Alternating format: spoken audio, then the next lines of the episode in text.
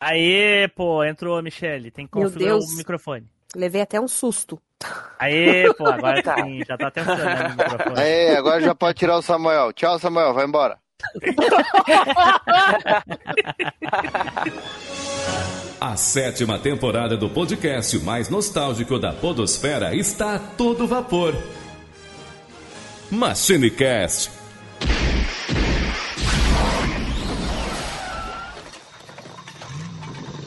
Saudações, machineiros do meu cocorô! Eu sou Eduardo Filhote e sejam todos muito bem-vindos a mais uma viagem no tempo! E me acompanhando aqui hoje o nosso querido cabineiro Samuel! Fala aí, meu querido! E aí, Edu, eu só quero dizer que eu, eu, em toda a minha vida eu li 95% quadrinhos e 5% livros. Yay! Eita, feio! Também tá aqui com a gente, tirando dos livros pras músicas, nosso querido Matheus! Fala aí, Matheus! E aí, fala galera, beleza? Olha só, eu sou muito mais do filme, até porque no livro não toca musiquinha, né? Então, vamos lá. Olha aí! E também com a gente, diretamente lá do canal Café com Naftalina, Michele! Fala aí, Michele! E aí, galera, beleza? Então, hoje vai ser um tema difícil pra mim, porque eu também não sou aquela pessoa que lê muitos livros assim, né, tudo tão. Mas vamos tentar aí, né? Também sou mais do filme, né, do que dos livros, mas tamo aí. Olha só, será que erramos em ter convidado a Michele? Descobriremos logo mais. e também tá aqui junto com a gente o nosso querido especialista dos anos 80, ele Fábio. Fala, meus amigos, daquele jeitão? Então, se você é igual o Tim Blue, que não sabe ler, mas sabe ver filme dublado, esse é o cast pra você. Olha só. Então, como vocês já viram aí, né, pelas entradas, pelos spoilers tudo mais, nós vamos falar aí daqueles filmes que se inspiraram em livros para chegar até as telas dos cinemas. Mas antes, nós vamos aqui falar o seguinte: se você tá lá pelas redes sociais comigo, debatendo o seu livro, tá entrando na polêmica se o livro é melhor do que o filme, o filme é melhor do que o livro e quer defender o seu osso, marca as nossas redes sociais lá, porque a gente quer acompanhar essa treta junto com você. É só você marcar lá, arroba MachineCast, que você vai encontrar a gente em todos os lugares.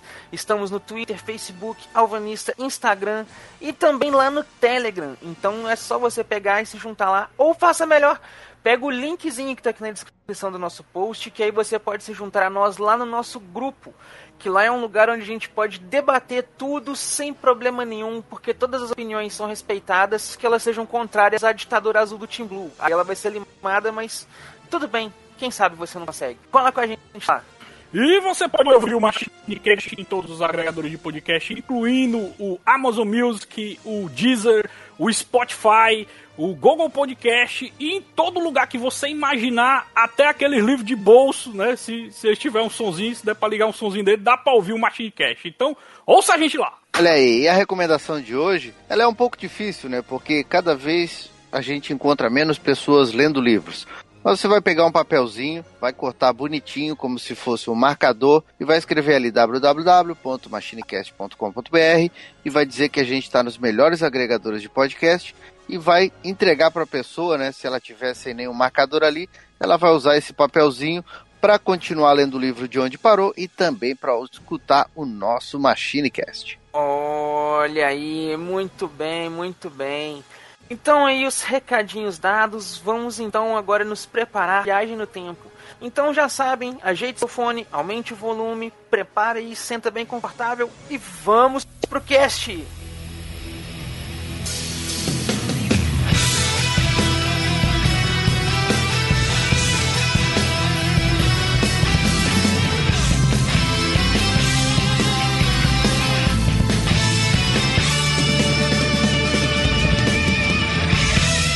MachineCast, o podcast que vai voltar no tempo.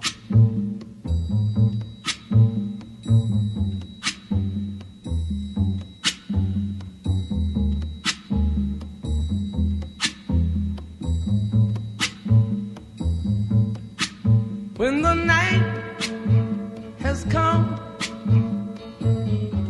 and the land is dark and the moon is the only we'll see. No, I won't be afraid. Oh, I won't be afraid. Just as long as you stand, stand by me.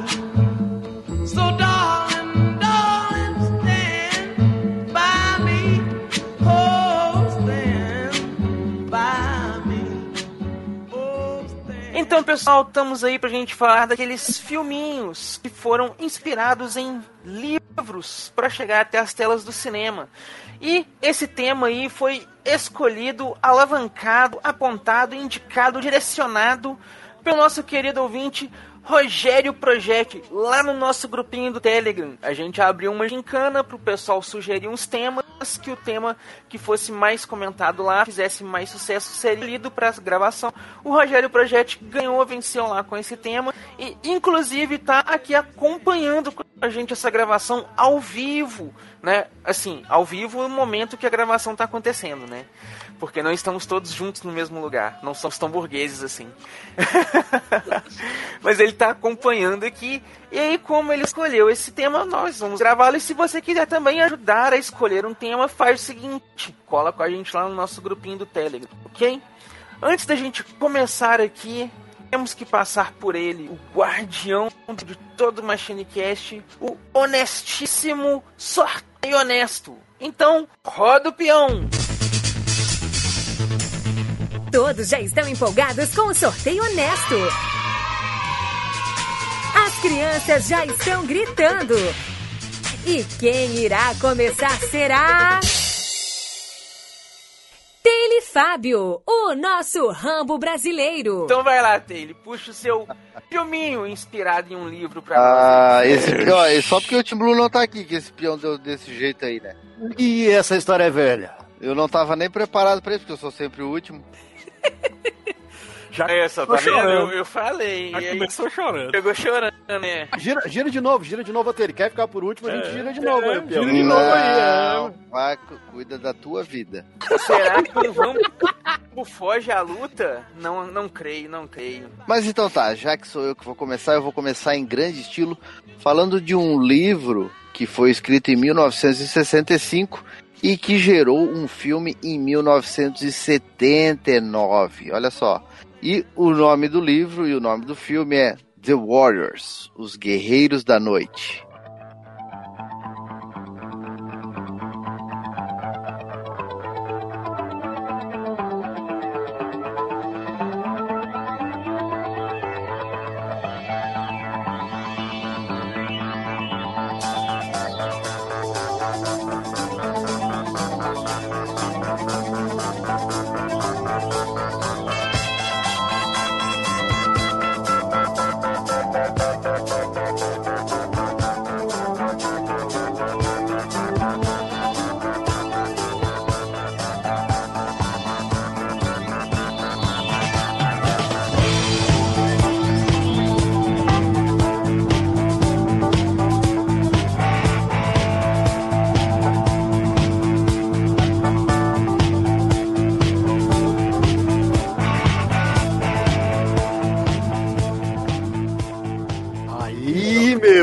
Massa. E o filme, de fato, é muito bom, conheço.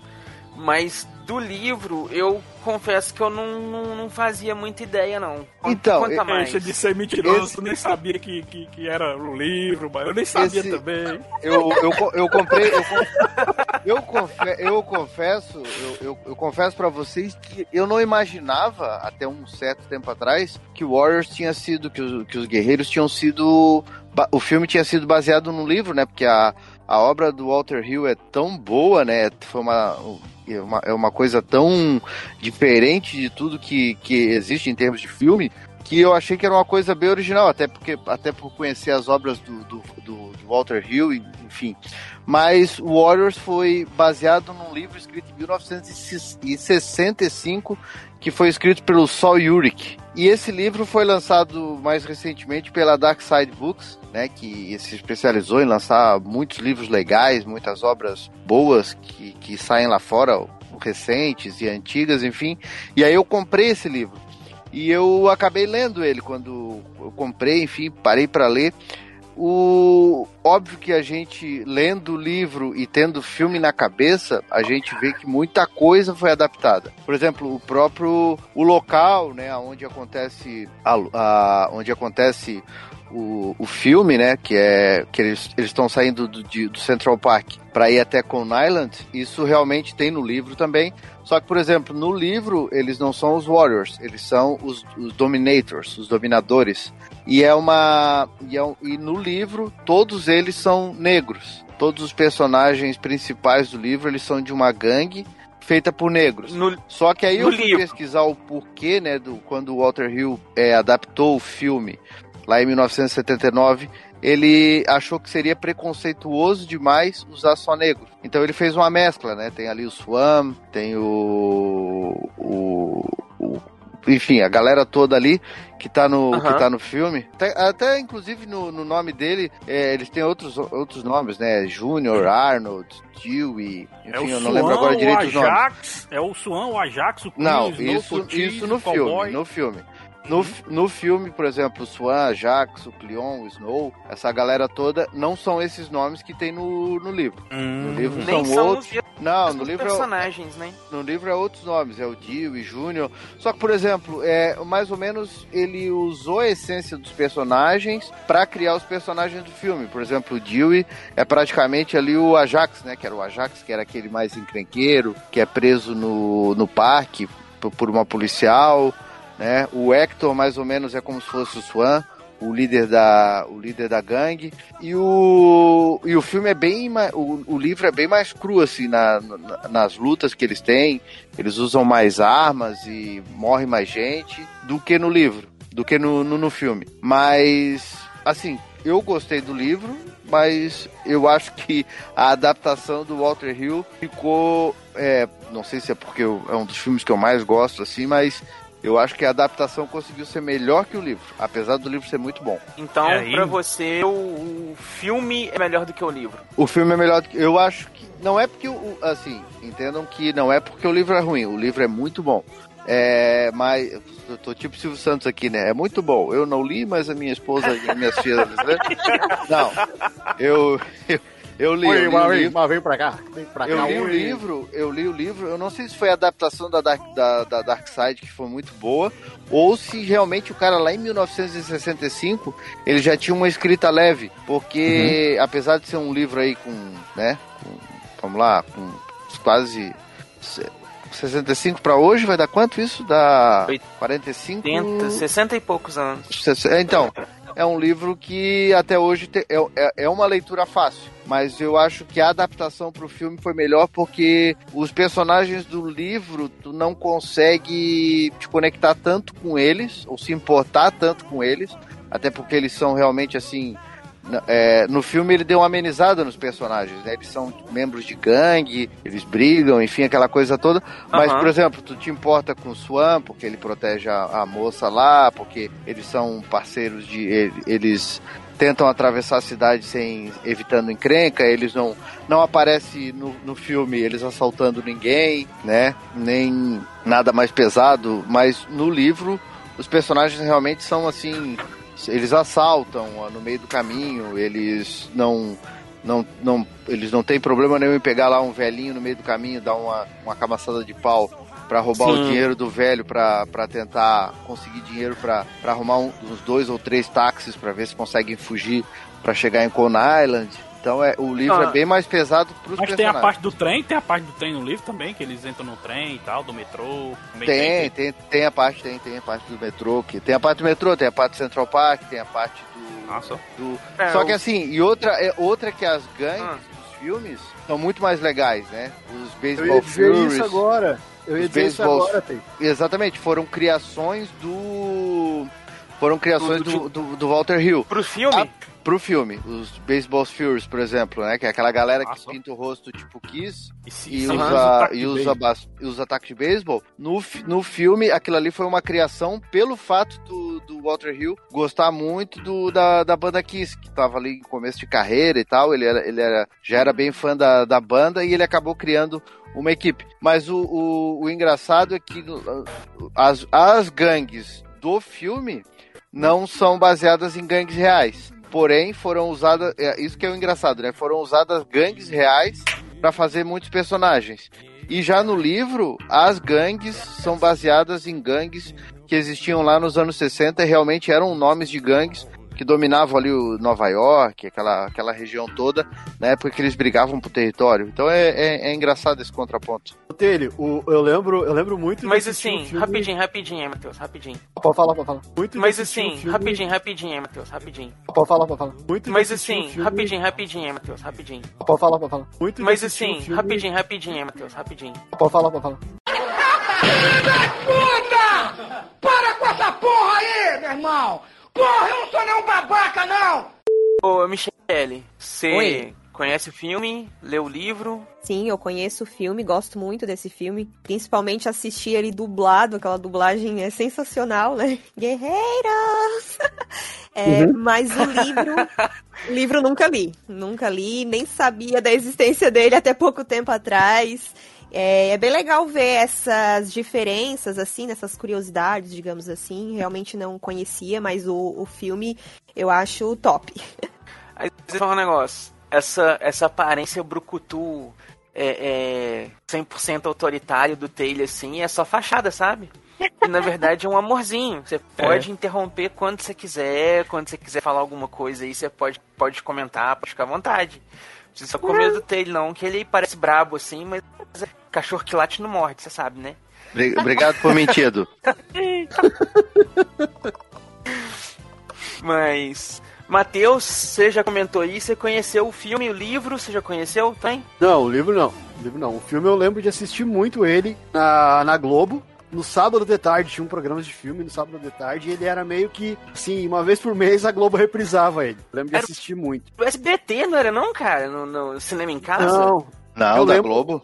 eu lembro na Globo nos sábados à tarde. Um programa Rapaz, de eu tinha que na no memória. Eu tinha na memória que eu tinha visto ele era num cinema em casa. Primeira vez que eu vi esse filme foi no Super Cine. Ele passava muito de noite. Eu me lembro que ele passava muito de noite, o Warrior. Ah, não, de tarde, quando Mas- ele passava, ele era bem picotado. Ele era bem picotado. Tinha um monte de cena cortada. Tinha uma edição bem pra suavizar ele. E uma coisa que eu lembro que, o- que agora combina com o que o Taylor falou, que as gangues do filme, na- no cerne delas, nenhuma era mal. Nenhuma, os caras não eram bandidão, eram malvadão, a não ser o, a gangue lá rival, que arma toda a trama pra, pra complicar a vida dos guerreiros lá, né? Mas, tipo, o que cada gangue fazia porque foi armado toda aquela parada pros guerreiros. Então as gangues perqui- perseguiam eles, né, naquele trajeto que eles estavam fazendo a voltar pra casa, era isso, né? Se me, se me lembro bem. Então as gangues elas não eram tão, tão, tão violentas, tão estereotipadas assim. Cada uma ficava no seu território e queriam pegar os guerreiros porque o que eles tinham feito, o que eles não fizeram, mas, né, que foi, Não, foi, mas, foi acreditado a eles, né? não, mas assim, ó, é porque o filme ele não ele não enfatiza tanto isso. Mas quando as gangues fazem a reunião deles lá no, no Central Park, inclusive eu quando eu tive a última vez que eu tive lá em Nova York, eu passei lá no local e, aí não tem mais aquele, né, não tem mais aquele cercado, aquela coisa toda, mas ainda tá lá. Inclusive tem até um negócio escrito os Warriors estiveram aqui, escrito numa pedra. E no filme, no filme, no filme deixa bem claro que eles estão se reunindo pra mostrar que eles têm um volume maior que a polícia de Nova York e que eles podem, cada gangue na- no seu local, no- eles não, precisa- não precisariam mais brigar. Essa era, essa era a ideia do Cyrus, né, do, do líder lá que acaba sendo morto. Ele queria comandar todas as gangues de Nova York e ele queria que cada gangue ficasse na sua, na sua região, onde poderia pegar pro- é, pegar propina das lojas, onde poderia assaltar, podia fazer tudo, sem uma gangue, inter... tráfico de droga, essa coisa toda, sem uma gangue interferir na outra. Isso é falado no filme. No livro, realmente aparece eles ali é, no, com, é, no tráfico de drogas, né? É, mas também mostra que na época não existia política social, política pública em Nova York, em Island, aquela coisa toda, por isso que existiam tantas gangues, porque eles já eram aliciados pelo crime. Então o livro tem. Já tem tinha meio essa questão social, assim, o, obra, é, né? o livro, o livro tem bem mais que. O, o livro é bem violento, mas o livro tem muito mais questão social do que o filme. O filme mostra Ah. muito mais aquela trajetória dos Warriors tentando, né? Que é, é bem longe, né? Co- É, com Aham. Island de, de Manhattan é, é muito longe. Então eles a madrugada inteira tentando atravessar aquilo. Tanto que o que? No livro diz que a, a, a reunião acontece no 4 de julho, a- é, na noite Sim. do 4 de julho, porque as famílias tradicionais norte-americanas estão festejando a independência e, o, e, os, e as gangues não tem nada que festejar. Então ela porque são eles são oprimidos pelo governo, aquela coisa toda. Então eles, eles aproveitam esse momento de, de festa nos Estados Unidos para fazer essa reunião, porque a polícia está cuidando do povo de bem, então eles querem fazer essa reunião para poder realmente fazer essa virada. Só que aí, aí o livro é mais ou menos a mesma história. Morre o líder da gangue principal lá, que, que fica no Bronx. E aí os caras botam a culpa nos dominadores e eles têm que atravessar a cidade toda para chegar no, no Lincoln Island, que, que é o território deles. Ah, ó, bacana. Então, Samuel comentou aí, né? Não leu o livro, só o filme. Isso mesmo. Eu nem sabia que tinha um livro, mano. Eu fiquei sabendo agora. O, Essa aí foi... Um- uma, uma curiosidade legal, eu, eu já estudei bastante a respeito desse negócio de gangues é, dos Estados Unidos, né? As últimas gangues famosas que tinham lá eram os, eram os Blues e os Reds, né? Que eram dominaram quase toda a costa leste, a costa oeste, aquela coisa toda, nos anos 90. E, Aqui e- no Rio Grande do Sul tem isso, a gente chama de Grenal. mas, mas é, é- é engraçado como nos Estados Unidos isso já, é uma já era uma tradição, né? Hoje diminuiu bastante essa coisa de gangue, mas era uma tradição do- dos norte-americanos desde lá da época da, da Guerra da Independência, aquela coisa toda, já a- as primeiras formações das grandes cidades existirem realmente as gangues é, caracterizadas. E isso, o que aparece no filme ali, é realmente não é fantasia, é, o, é, eram como, é como as gangues eram até os anos 80. Ca- cada uma usava um tipo de uniforme, uma caracterização, alguma Coletezinho, coisa coletezinho. colete. Não, é realmente, era aquilo ali. Até outro filme que mostra bem isso é o Gangues de Nova York, né? Sim, que também é, é a história da formação das gangues e tal. Isso, Essas gangues são... essas gangues aí, tem- no final viraram tudo clube de moto, né? Os, os motociclistas lá. É, é, pode ser. Também.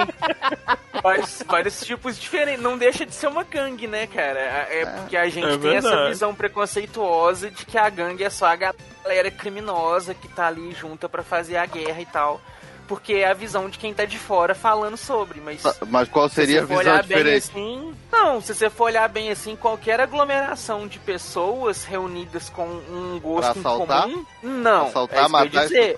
É uma gangue, não necessariamente pra cometer crime, porque gangue é tipo Eu galera, É, né? Aí é, Não. Edu, você, pra mim, gangue sempre foi, foi, foi uma. Não, uma tanto que o nome de- daquele desenho que a gente gostava chamava Get Along Gang, que é a turma lá do, do galera do trenzinho do, e coisa e tal. Porque a visão que ficou difundida é essa, a visão de quem é de fora falando. E, e qualquer aglomeração de pessoas, a gente sabe que as parcelas de fora têm essa visão meio ruim. Junta cinco podcasters tu, junto andando na rua ali pra você ver o que, que não vai ser o comentário. Entendeu?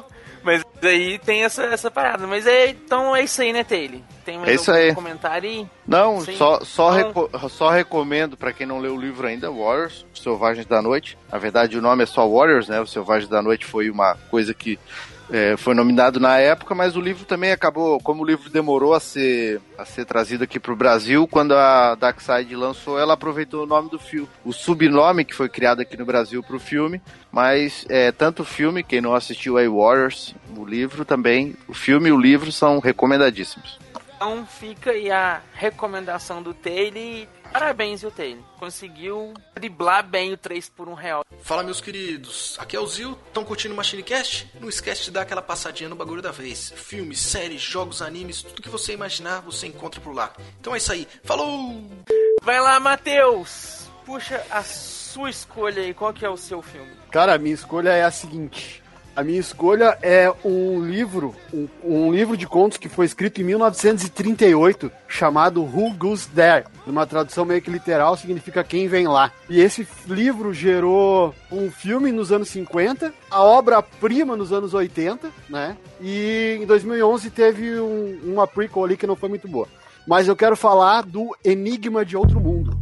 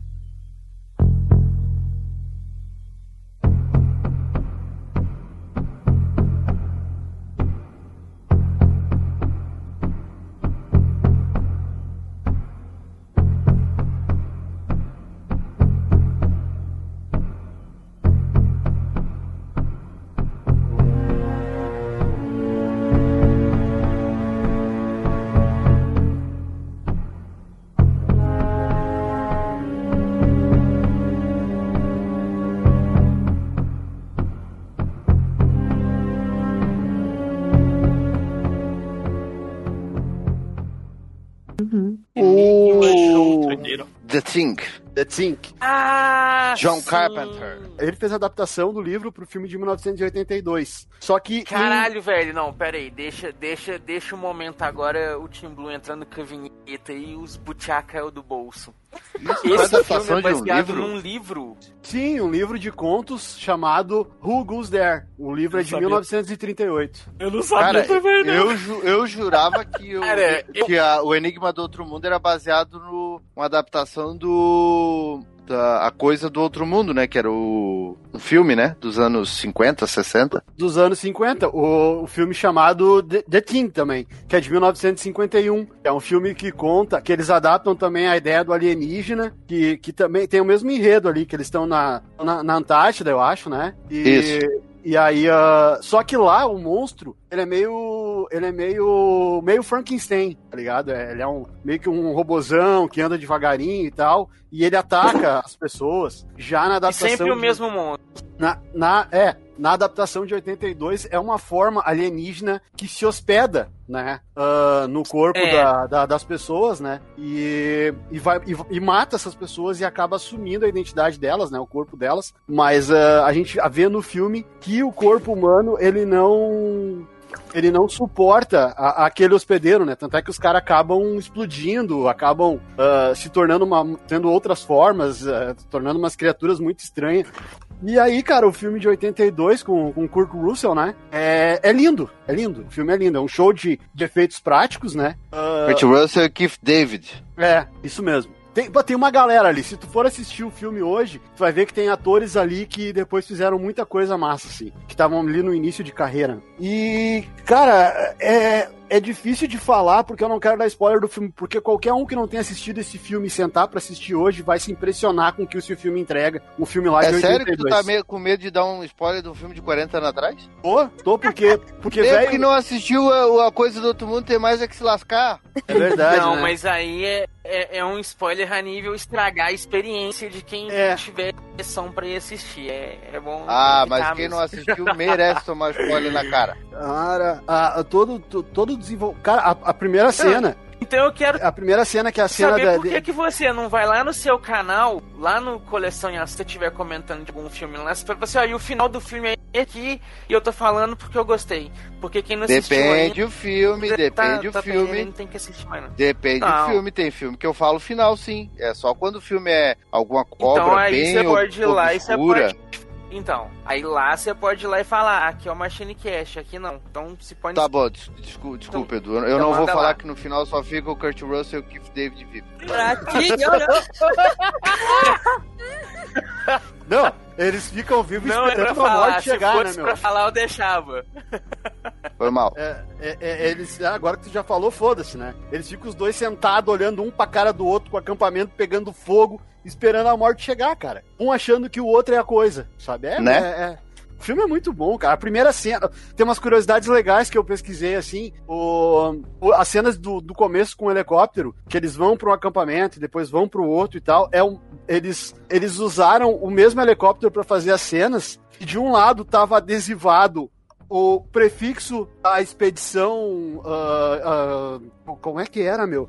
Era algum país europeu, assim. E no outro Da- lado do helicóptero. é, no outro Noruega. lado- da Norue- Noruega. É, era o prefixo da Noruega num lado, e no outro lado do helicóptero era o prefixo americano com o número de registro. Então, eles fizeram as cenas com o mesmo helicóptero, e conforme a cena era filmada, eles tinham que espelhar ela, pra aproveitar a mesma tomada de um lado pro outro pra economizar, tá ligado? Cara, então assim, o, o- filme é. Ai, tem essas curiosidades. nível assim, master, né, e o efeito prático também dos monstros, o bonecão, o gore, o sangue, Uhum. a cena do, da primeira cena do cachorro, o cachorro se transformando na, na, na- na coisa. Meu, é, não tem muito, é, é, impressionante, o filme é impressionante. E em 2011 foi feito uma foi feito um filme chamado A Coisa, e esse pegou o mesmo nome, pegou A Coisa, e esse filme ele, ele conta a história dessa galera que foi atacada antes, assim. É, não é bom, não é bom, mas, mas tá lá. Ah, eu gostei, cara. Ah, dele, pra um filme de 2011, os efeitos já estão datados e o de 82 tá melhor. Esse de 2011 é muito bom, Matheus. Eu gostei muito dele. Pô, eu gostei do filme de São 2011. linguagens diferentes, né, cara? São linguagens Ah, eu sou velho diferentes. mesmo, azar. E a protagonista desse filme de 2011 é a, é a Mary Elizabeth Winstead. Eu sou apaixonado por essa mulher. A mulher é lenta demais, meu. Ah, meu Mari. Você tá caladinho, hein, Michelle? Esse você conhece? Eu ia fazer uma observação agora, é que tu comentou sobre o filme de ali da década de 50, né, que o, o monstro, ele era tipo um Frankenstein. Eu não sei se vocês já assistiram esse filme da década de 50, mas é que na verdade esse um, a coisa lá desse primeiro filme, né? Ele, os cientistas vão falando ali no decorrer do, do filme, quando eles descobrem é, o que tá acontecendo, que na verdade ele é um alienígena de um outro planeta que ele evoluiu dos vegetais. Então ele é tipo um super vegetal que ficou inteligente, digamos assim. Ele veio de um planeta onde os vegetais eles foram evoluindo tanto que eles conseguiram ter uma capacidade de, de pensar, enfim. E aí acabou indo atacar a galera lá, né? Isso eu achei, assim, muito diferenciado. Eu nunca tinha visto nada parecido, assim, em nenhum filme, tipo, né? É tipo um brócolis falante, assim. Um... Mais ou menos isso. Ele não parece nada assim com, com brócolis ou com qualquer outro vegetal. É, ele parece realmente um, uma pessoa com, com uma fantasia estranha lá e tal. Mas mesmo o, o filme sendo da década de 50, eu acho ele muito bom. Eu não assisti ainda esse de 2011, Muito mas esse dos anos 80 aí, pra mim, é um dos melhores filmes, assim, top, top. João Carpinteiro, né? Não tem nem o que falar. O cara é foda, faz muito filme bom aí. Muito É. filme ruim também, né? Não podemos esquecer que tem umas, umas coisas meio ruins aí na carreira dele, né? Mas Enigma de Outro Mundo, acho que tá entre os melhores, se não o melhor filme que ele já fez, assim, na minha opinião, né? Concordo contigo. Concordo. Ele, ele, tem, Concordo. ele tem um lance, e nesse filme ele, ele tem um lance de tratar a relação humana, porque ele coloca ele coloca aquele lance ali de ter todos esses caras num acampamento, há já não sei quantos tempos os caras já estavam nesse acampamento, e aí eles precisam de uma crise, de uma crise ah, que acaba, e aí aflora o desejo e a vontade e a maldade que cada um tinha perante ao outro, assim, sabe? Aquela coisa assim, eles já estavam de saco cheio um com o outro, e aquilo ali foi uma válvula pra eles se arrebentar mesmo. Claro, cada, porque aí tu vê o instinto de preservação de cada um. Ninguém queria ficar com ninguém. Tipo, eu já não gostava do Samuel, então eu quero mais distância dele porque ele pode ser a coisa. sabe? Cara, eu vou, eu vou te falar. Né, velho? Aí é, foi aquela, aquele velho fazer muito, né, cara? Ele só jogou a ideia, ele assim, só jogou a dúvida. O resto Sim. foi a própria galera que fez a maior parte do tempo. Sem dar spoiler, porque eu vou respeitar quem não assistiu esse filme que já tem 40 anos, que é um dos maiores clássicos dos anos 80. É... Mas assim, ó, sem dar spoiler, eu vou dizer assim, ó, o- aque- a morte do operador de rádio, quando os caras botam fogo nele, que ele fica meio que balançando as pernas, né? E depois, cara, aquilo ali é muito irado. E, e no final do filme, quase lá, quando o, o alienígena mata o velho também, que estica a boca dele, Uhum. né? Sem dar spoiler, obviamente, mas é. Sem dar spoiler, isso aí. Então, cara, tem umas cenas assim práticas, né? Porque realmente não, não, não tinha computação gráfica naquela época, era basicamente era tudo uh, animatronic e, e lá- látex pra diabo, né? Mas, cara, assim, são cenas que até hoje tu assiste e tu assim, meio, cara, como é que os caras faziam isso naquela época? Outra cena que eu acho Ô, muito Matheus. massa, muito bem filmada, é aquela cena do teste do sangue. Porque nem eles mesmo, tipo, nem, nem eles têm certeza de quem eles são. E aí ele, o Kurt Russell vai fazendo o teste com o sangue de cada um. E cada, cada momento que ele faz o teste do, do- da, da lâmina quente no sangue, e o cara dá como aprovado que ele não tá com a coisa dentro dele, foca o rosto do cara que tava sendo testado e tu vê a sensação de alívio, sabe? É, é muito Matheus, me todo. fala uma coisa. É, Tu leu o livro? Claro que não, né, Edu? Ó, que pergunta. E, e porra, e qual que é melhor? O livro ou o filme? Eu não li o livro, então eu fico com o filme toda a vida. E se você não leu o livro, por que que você trouxe o filme pro cast? Porque a gente tá fazendo um cast de filmes baseados em livros, não um cast de filmes de livros que eu li. Isso mesmo, é verdade. Tá, tá na descrição lá da, da pauta. Se o Edu tiver lido, ele vai ver. Não é Tirou obrigado a, nada. a ler o livro. Não Bom, é então obrigado. quer dizer o seguinte, então, Ó, eu quero já dizer que fizeram Não, uma fake então news agora é o seguinte, hein? assim, ó. É. é- é o que- não, Michelle, você está correta, porque agora vai ser assim, quando a gente vai fazer um cast de games, a gente vai falar games nostálgicos de luta. Aí a gente vai citar games que são nostálgicos, que a gente lembra que eles existiam, mas a gente nunca jogou, porque a gente só lembra. A gente só via, Não sabe? gravo games. Vai ser assim agora que vai ser o negócio. Ah, Eu pois não é, tá gravo explicado. games. Tá explicado. Aí você traz uma coisa que você não tem experiência pra falar sobre a sua experiência, hein, Matheus? Agora, e, e qual que foi melhor aí? Ler o livro ou, ou ver o filme? Ah, eu escuto vozes, escuto vozes. Eu tô vendo o Tim Blue lá no, no canto dele agora, assim. Ai, meu Deus, eu, eu- eu vou acabar com a gravação agora aqui. O que que eu tô fazendo aqui? Eu não vou nem. Vai pegar. Eu acho que ele nem vai editar esse cast. Acho que nem vai sair mais cast, mano. Cara, o, o, o cara, eu vou te dizer um negócio, o Tio Blue já conhece a gente há tanto tempo, há tanto tempo, que se ele escalou a gente pra um cast desse, ele sabe que isso ia acontecer. Né? Gera engajamento. Claro, velho. Por isso que o maldito fez as coisas dessas. Gera engajamento. Para, rapaz, para. Ah, Mas eu vou fazer vai. assim, eu vou fazer assim, Edu. Eu vou ler o livro, mentira, eu não vou ler. Vai pro próximo, acabou. né? então é isso Ei, aí, ei, né, Matheus, Matheus? vai ouvir, vai ouvir Não, o até audiobook, porque- o audiobook do livro. Se o filme dos anos 50 é baseado no livro dos anos 30, deve ser tipo ler um Monteiro Lobato, sei lá, ler um. Quando ele É começou a que falar é que era um. Quando ele começou a falar que era um conto dos anos 30, eu pensei, nossa, que pessoa intelectual, né, gente? Eu tô no lugar errado. Né? Lá vem uma...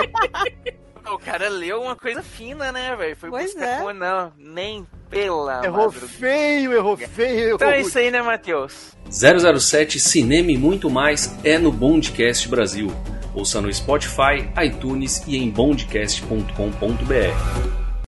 Mas então vamos pro nosso próximo aqui. Michele, puxa o seu filme, livro que você também leu.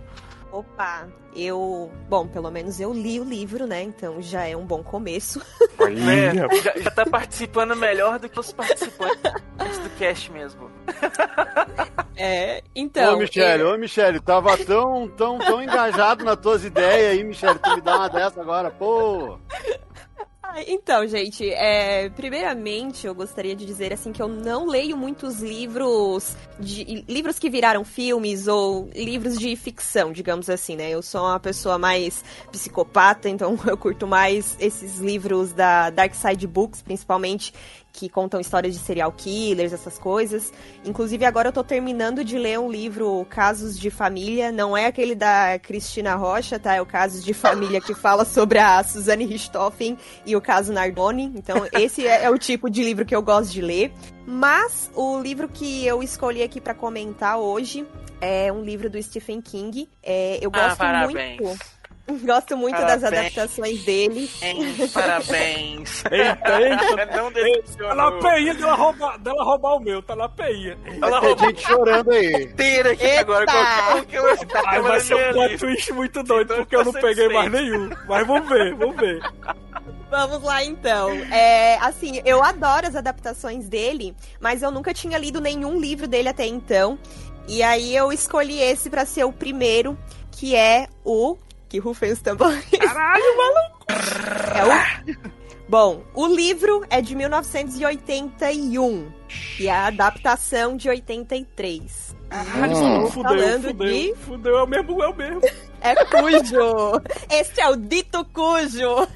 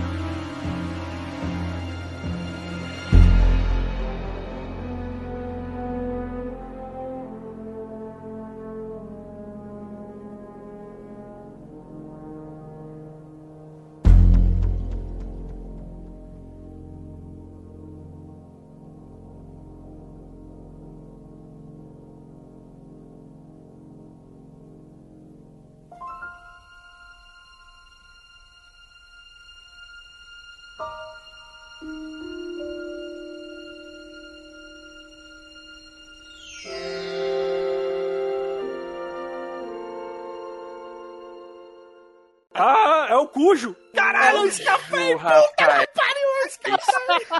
Michele, parabéns. Nossa, mano, foi um- Mas o Edu pode Parabéns. falar É dois, lindo, dois livros do mesmo autor, dois filmes do- de livros do mesmo autor, é? Olha, tipo, por que não? Mas deixa, deixa eu consultar o, o, o estador aqui. Consulta os búzios, o- consulta os búzios. Enquanto, enquanto isso. Michele, pode, pode discorrer aí, pode falar sobre Mas é filme, outro livro e é outro filme, macho. Não tem isso não, maluco. É outro livro e outro filme, não tem nada a ver não. Olha aí. Eu só que... Não, mas o problema não é esse. problema é só- Tem que ver se o Team Blue não, não Eu só quero te vai, vai considerar duplicado. Aí, ó, tá vendo aí? vai ter O que telefone. citar um autor no Eu só quero te pode ferrar. outro. Tu Ô viu? Samuel, ô Samuel, desliga o microfone pra chorar no cantinho e deixa a Michelle falar do, do livro dela lá.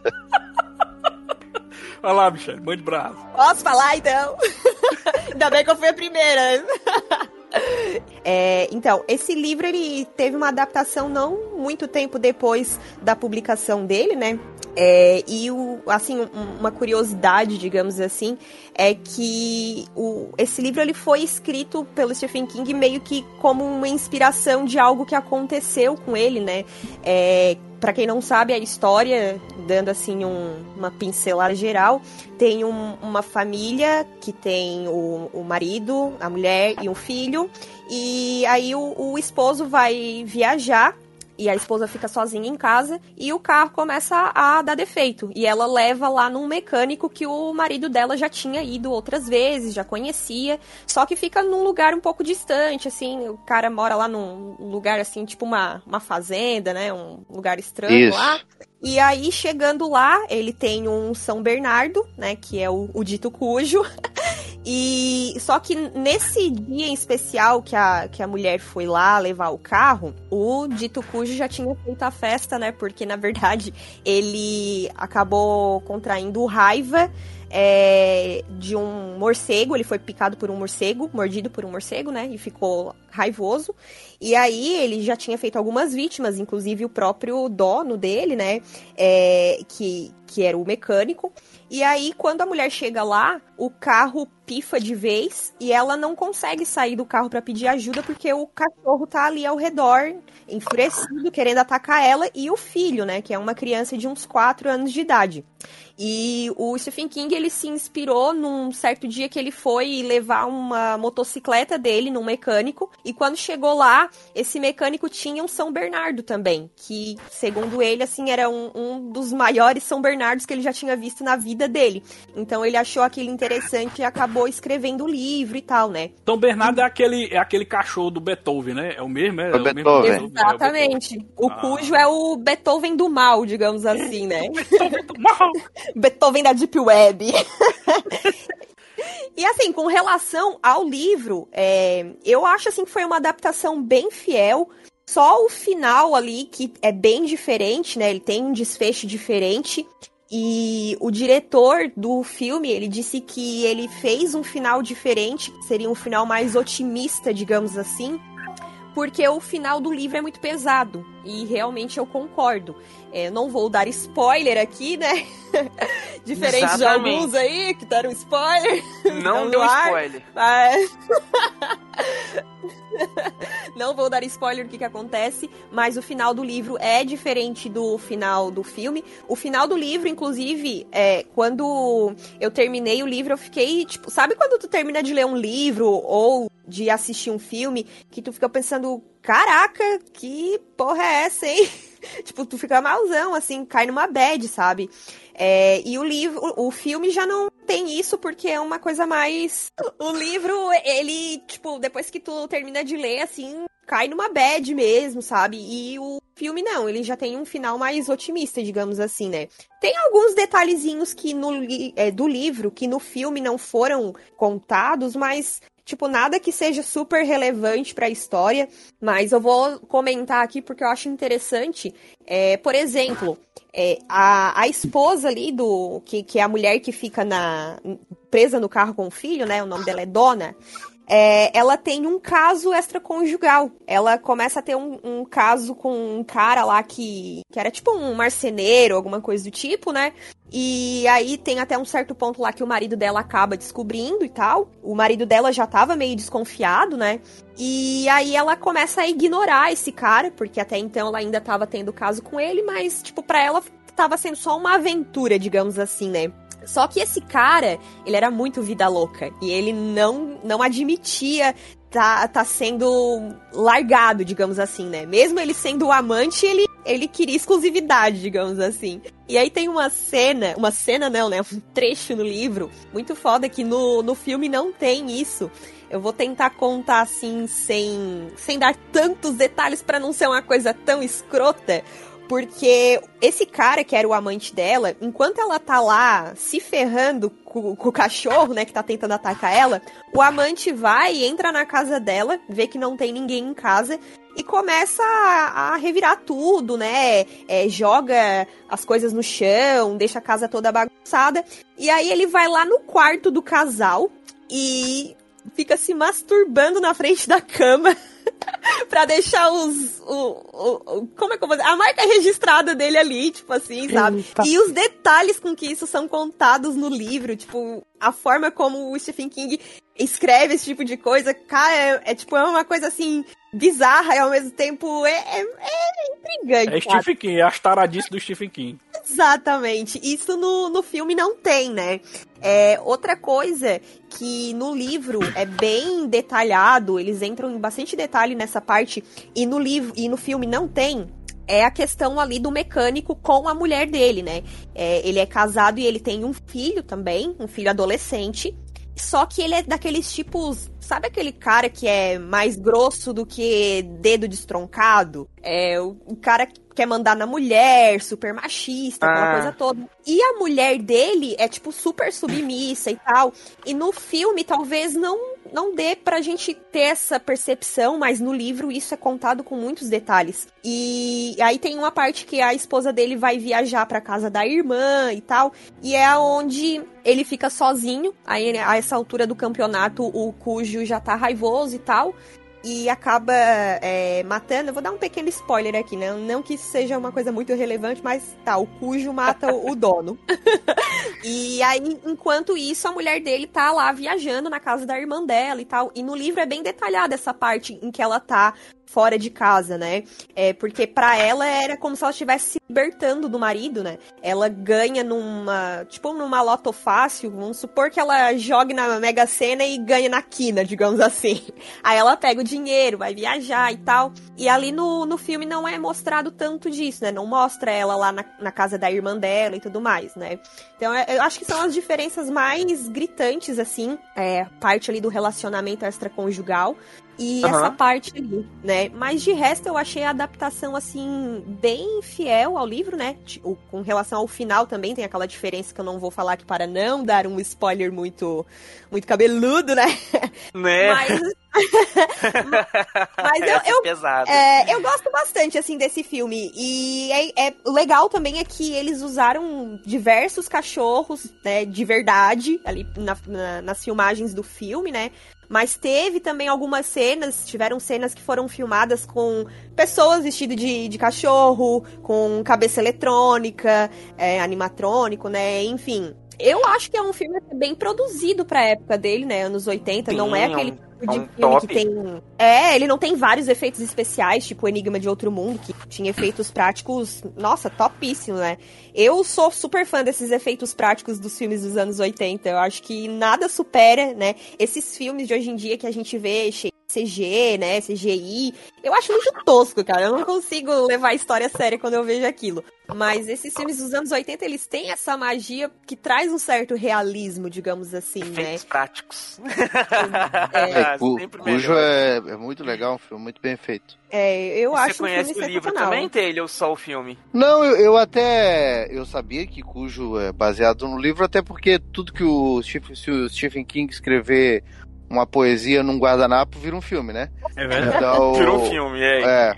E eu, eu achava que Cujo era um. Porque ele tem livros e ele tem contos, né? Aham. Da mesma forma que ele escreve lá livros, não vou citar porque não sei se É, tá qualquer valendo. livro dele que falar o nome é um filme, então.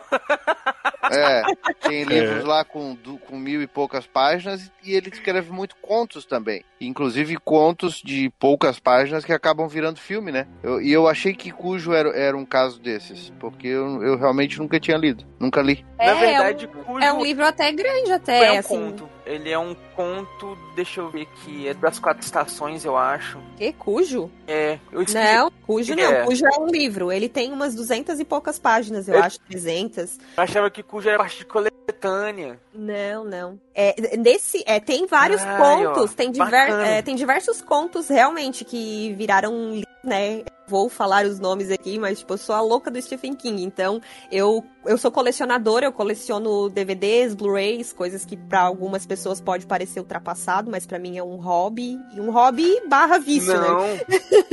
E- Para- maravilhoso. Stephen King é um excelente autor. É, e eu tenho, eu tenho diversos, é, diversas adaptações do King na minha coleção. Tem alguns que, tipo, eu compro sem nunca ter assistido, mas como eu sei que é a adaptação dele, eu acabo comprando. Alguns eu acabo me decepcionando, mas outros eu acabo me surpreendendo. E por- apesar de eu não ter lido muitos livros dele, né, tem alguns que já estão aqui na minha lista para eu ler futuramente, mas eu tenho muitas amigas, amigos que leem muitos livros dele. Então, volta e meia, a gente conversa sobre isso e aí eu acabo meio que fazendo comparativo, né? Pedindo pra pessoa me falar Sim. o que, o que que tava escrito no livro pra eu saber se aquela adaptação realmente foi fiel ou não. Então eu já consigo ter uma base, assim, né? E eu gosto bastante de fazer esses comparativos. Não é uma coisa tão legal, porque às vezes a gente acaba se decepcionando, né? Tipo, ah, o livro é totalmente diferente do filme, tal, tal. Mas eu tenho uma opinião que, assim, é, não é porque o, o filme é uma adaptação que ele precisa ser 100% fiel. Não sei se vocês vão concordar É, a adaptação tem que Sim. adaptar. Tem, tem que Exatamente. mudar pra linguagem de onde está sendo transmitida. A adaptação tem que se adequar à mídia que ela tá se propondo, não adianta. É, ué, né? Sim. Tem que falar a linguagem da mídia, não tem jeito. Exato. E em questão do cujo, o livro ou o filme? Putz, é difícil, porque os dois, pra mim, são, são top da balada, como eu costumo falar. Mas, assim, eu. Eu vou dar um ponto a mais pro livro, porque por questões assim de, de ele ser mais detalhado e aí esses detalhes acabam agregando muito à história e também por ele ter um final mais realista, né? Porque como eu falei, o filme ó. ele tem um, um final mais otimista, digamos assim, É verdade. é aquela coisa que a gente, né, a gente vai assistindo, ah, tá todo final feliz e tal. E no livro não é bem assim que funciona, né? Então eu acho que o livro ganha mais pontos por isso. Olha só, Matheus, conhece Cujo? Conheço, eu, eu, assisti o filme faz muito tempo que assisti o filme e o livro eu nunca li. Ah, Não, nem, nem tem como. E tem. Eu lembro, eu lembro de uma, de uma passagem de cujo no, no seriado Friends. Ah, que a- sim. Que a Rachel nunca tinha assistido e vai assistir com o Ross e passa o episódio tomando cagaço. Um episódio bem engraçado. E uma curiosidade Aquela- do filme é Filme fofo de cachorro. Ai, é um filme de cachorro. Vamos É. ver. Uma curiosidade que eu acho que o Taylor pode completar é que o carro usado no filme é um Ford Pinto. E na época, esse carro era um dos carros que mais, mais saía com problema na linha de montagem nos Estados Unidos. Então o diretor do filme quis botar esse carro justamente para mostrar que esse carro estava estragado no filme, entendeu? A mais um Ford Pinto que estragou e teve que parar no mecânico. Olha, eu nunca conheci nenhum carro com nome de Pinto. Com o nome de. Tu entendeu, ô, coleção? Daí, Tu Tá ligado piadas complicadas agora. Ainda bem que, que a maturidade Mas é o carro. O carro chama Ford Pinto. O que eu posso fazer? Dá um Google aí, vocês vão ver Ford Pinto. E se tu colocar Ford Pinto, cujo vai Olha, aparecer. se aparecer pornografia que eu te bato, hein? Cara, vai que tirar. bate. Nada- Vai tirar da pornografia que eu consumo. Tem, rapaz, o Ford Pinto. Parece aquele carrinho do Twisted Metal. É? Então o que eu sei sobre, sobre o filme são, é isso aí. E eu ali faz muito tempo o filme, não. Não tenho muito. Não tenho lembranças assim. Mas é, é bom, é bom. Stephen King é bom. Ah, eu recomendo pra quem não Chegou perto de assistiu ler, ainda. né? Eu? Hein, Matheus? O livro nem eu chegou cheguei- perto de ler, né? Ah, esse Edu é tão espirituoso, né, cara? Faz cada piada boa, assim. Né?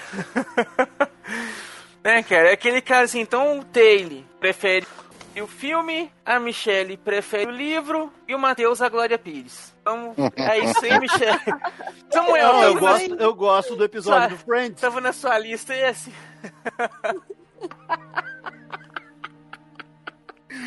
Ai, foi mal. Esse aí, Michelle, tem. Ah, o Samuel, perdão. Samuel, você tava na sua lista esse aí de Stephen King? Cara, tá outro do Stephen King, do quando você chamar, eu vou falar desse filme aí, mas esse aí eu assisti só uma vez e eu nem lembro direito do filme, assim, faz muito tempo que eu vi. Eu não sei se ele passava no SBT ou era na Globo, acho que era no SBT que passava esse filme. E, e eu me lembro muito pouco dos detalhes dele, eu me lembro mais do, do cachorro babando assim, e, latindo, puto. Só que eu não lembro mais de detalhes, assim, é um filme que eu preciso rever. Faz muito tempo que eu vi. Eu acho que eu vi quando eu era criança ainda.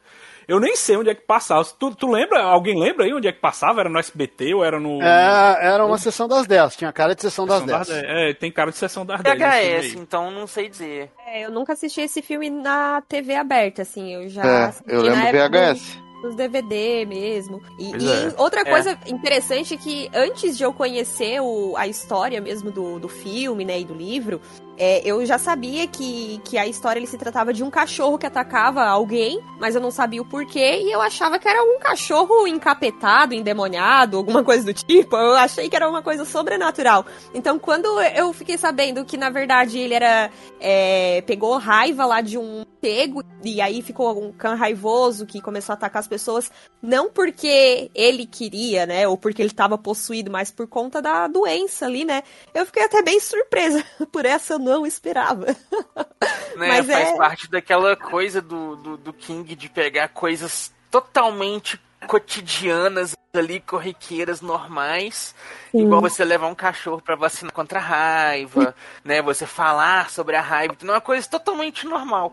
E você transforma ela naquela situação aterrorizante, cabulosíssima que tá ali, do que ele coloca no livro e acaba indo pro filme. E ele fez isso com Depois várias disso- outras coisas, né? Depois disso, a Michelle ficou jogando pedra em cachorro na rua, daí. Não, não. Eu, eu sou. Eu sou pet friendly. Agora tem que garantir que o cachorrinho, que o gatinho, que o bichinho tá vacinado pra não virar um cujo. Não, Não é gente. tirar pedra, não. E, vo- e vocês não sabem da maior. A notícia que tá correndo aqui na minha região, que é uma notícia nova, quentinha, saiu do forno hoje. Saiu do forno literalmente. Porque pegaram aqui um- uns caras que, que tinham um frigorífico meio clandestino, que ao invés de eles venderem carne bovina, como manda o figurino e tal, Ah, eles cavalo. aparentemente estavam vendendo carne de cavalo e de cachorro. E, o- e, tipo, tem vários aqui em Santa. Catarina, principalmente aqui na minha cidade. O pessoal aqui de Criciúma é, é muito ligado no X, né? X salada aqui tem um a cada esquina. E aí tá rolando aqui a notícia que tem um, um pessoal que vende X salada aqui que ah, é carne de cavalo, carne de cachorro. Essa é a piada do dia. Piada. Inclusive, te- tão- inclusive tem um aí, tem um aí que eu gosto bastante aí, esqueci o nome. Um bem, bem Nossa. conhecido aí, um, um podrão aí bem conhecido em É, Criciúma. é- é o que? É o X, é o X-Wawa?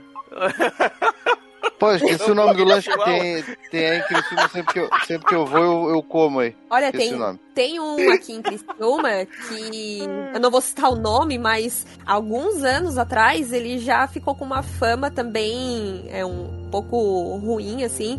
É, porque aqui o pessoal de Criciúma gosta muito de maionese caseira pra colocar no X. E aí tava rolando um- uns comentários que tinha um ingrediente especial nessa maionese. Tipo o ingrediente que o personagem ali do livro, que era amante da mulher, foi lá, sabe? Então, Tá de sacanagem. Aquele ingredientezinho que tem cheio de que boa, né? Eu sei qual é. Do céu. É, assim, gente, não, vamos, vamos, vamos voltar ao assunto do cast, vamos manter por enquanto nas coisas que é só ficção aqui. É o filminho do livro, então, né? A gente tá falando do Cujo lá. Mas que negócio. Tá macho. Eita, macho. Cast mais Mas é 18. isso aí. Então, Michele, mais alguma curiosidade aí? Alguma coisa que você queira comentar? Não, é isso aí. Só recomendar mesmo, tanto o livro quanto o filme são top. Pode ler, pode assistir o filme que e é massa. Pode, pode ir lá. Aí, ó, isso é que é participação bacana. hein? Até o Taylor, que costuma caprichar nos 3 por 1 real, mandou bem. A Michelle mandou bem. Só o Matheus aí, ó, que não entendeu a proposta do cast. Que legal seria, né, o Matheus tivesse lido o livro, né? Blá, blá, Mas blá, como não blá. aconteceu, vamos pro próximo. TocoCast.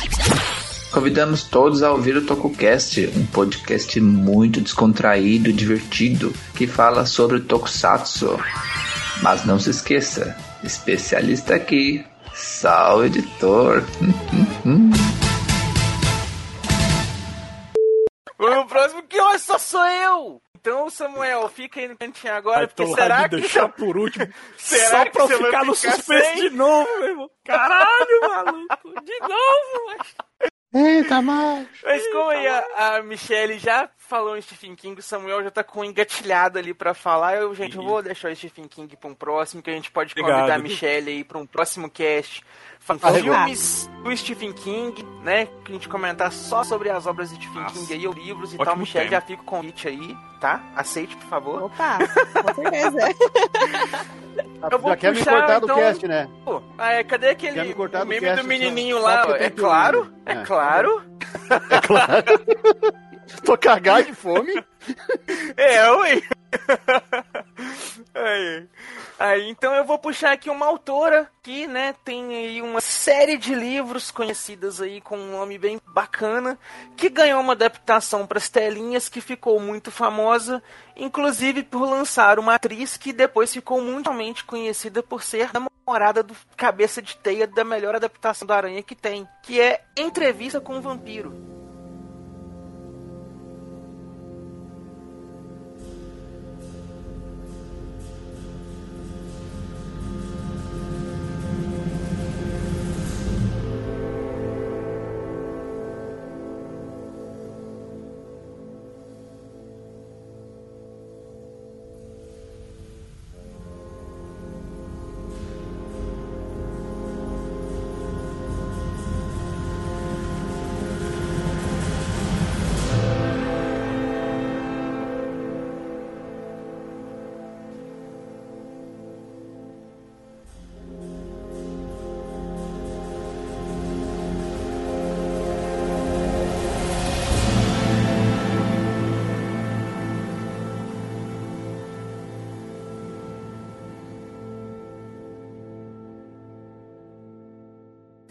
Uau. Doideira. inspirada em um livro da Anne Rice, que é um título aí dela das Crônicas Vampirescas, que vocês vão me perdoar aí, mas eu não sei o ano em que ela lançou o livro, vocês me desculpem aí. Mas o filme foi lançado em 1994.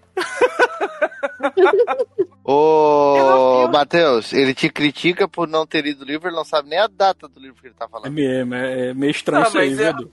A data do livro, eu, não por isso que eu google aqui, ó, entrevista Mas leu o livro? Leu o livro? Li o Se livro. leu e não- se Inclusive, leu- se- se leu e não lembrou, é mesmo que não lê, viu? É. publicado pela primeira vez em 1976. E, inclusive, não só li o livro, como eu li toda a crônica. Então, é. Olha. Vou falar, eu gostei mais do que fizeram com o filme do que com o livro. Que o livro ele, é- ele tem um tom muito lamurioso, assim. O Luiz é um cara muito depressivo. Então o livro ele tá todo narrado naquele tom na vibe de depressão. O filme ele já consegue dar um, um, um palco para os outros personagens que dá uma certa vivacidade para a história. Então quando chegam ali as histórias do Lestat e, e- e dos outros personagens, principalmente do, do personagem do Antônio Bandeiras e da Cláudia, aí você tem aquela coisa assim de, de você ter um peso na narrativa e bem bacana. Mas qual que é a ideia? Entrevista com o Vampiro conta a história do Louis, que é um vampiro que já tá vivo, há, aliás, que já tá como vampiro há muito tempo e tá cansado da vida como vampiro. E um dia ele vai atrás de um jornalista que estava tentando descobrir alguma grande furo de notícia, alguma coisa assim. E o Luiz oferece para dar uma entrevista para esse cara e revelar tudo para esse cara. E aí o- a história é o Luiz dando essa entrevista para esse repórter, para esse jornalista e contando toda a vida dele, do momento em que ele foi transformado em vampiro até o momento onde ele resolveu, entre aspas, abandonar a humanidade e se isolar. E aí, o, o, o livro, ele tem uns pequenos eventos diferentes do que acontece no, no filme, uns detalhes a mais, principalmente os que envolvem o Legolas, que não foram tão explorados assim no filme, mas de certa forma o livro, o filme ficou mais bem contado, ficou melhor contado do que a, a narrativa que é um pouco tediosa. Do, do- de todos a- os livros da crônica, o Entrevista com o Vampiro é o mais tedioso deles, assim, por conta que é realmente é uma narrativa toda em primeira pessoa do Luiz. É ele contando essa entrevista e falando essa narrativa e contando a história do ponto de vista dele. Em outros livros depois, o Vampiro Lestat e o Rainha dos Condenados tem algumas passagens da história que passa dessa entrevista com o vampiro, só que na visão do Lestat. E aí você vê que, sabe, como que o Louis dá um peso muito dramático nas coisas que estão acontecendo. Principalmente quando o Lestat contando. E no filme, o, elenco é de peso, porque a gente tem o Brad Pitt fazendo o Louis, que é o, o pivô central da história. O Tom Cruise fazendo o Lestat, que é o co-protagonista junto com o Louis. A Kirsten Dunst, ainda criança, bem novinha, fazendo uma das primeiras, um dos primeiros papéis dela no cinema, se não for o primeiro mesmo, um dos primeiros, não sei se é o primeiro mesmo não. Fazendo um, papel de uma criança que é transformada em vampiro, que chama Cláudia.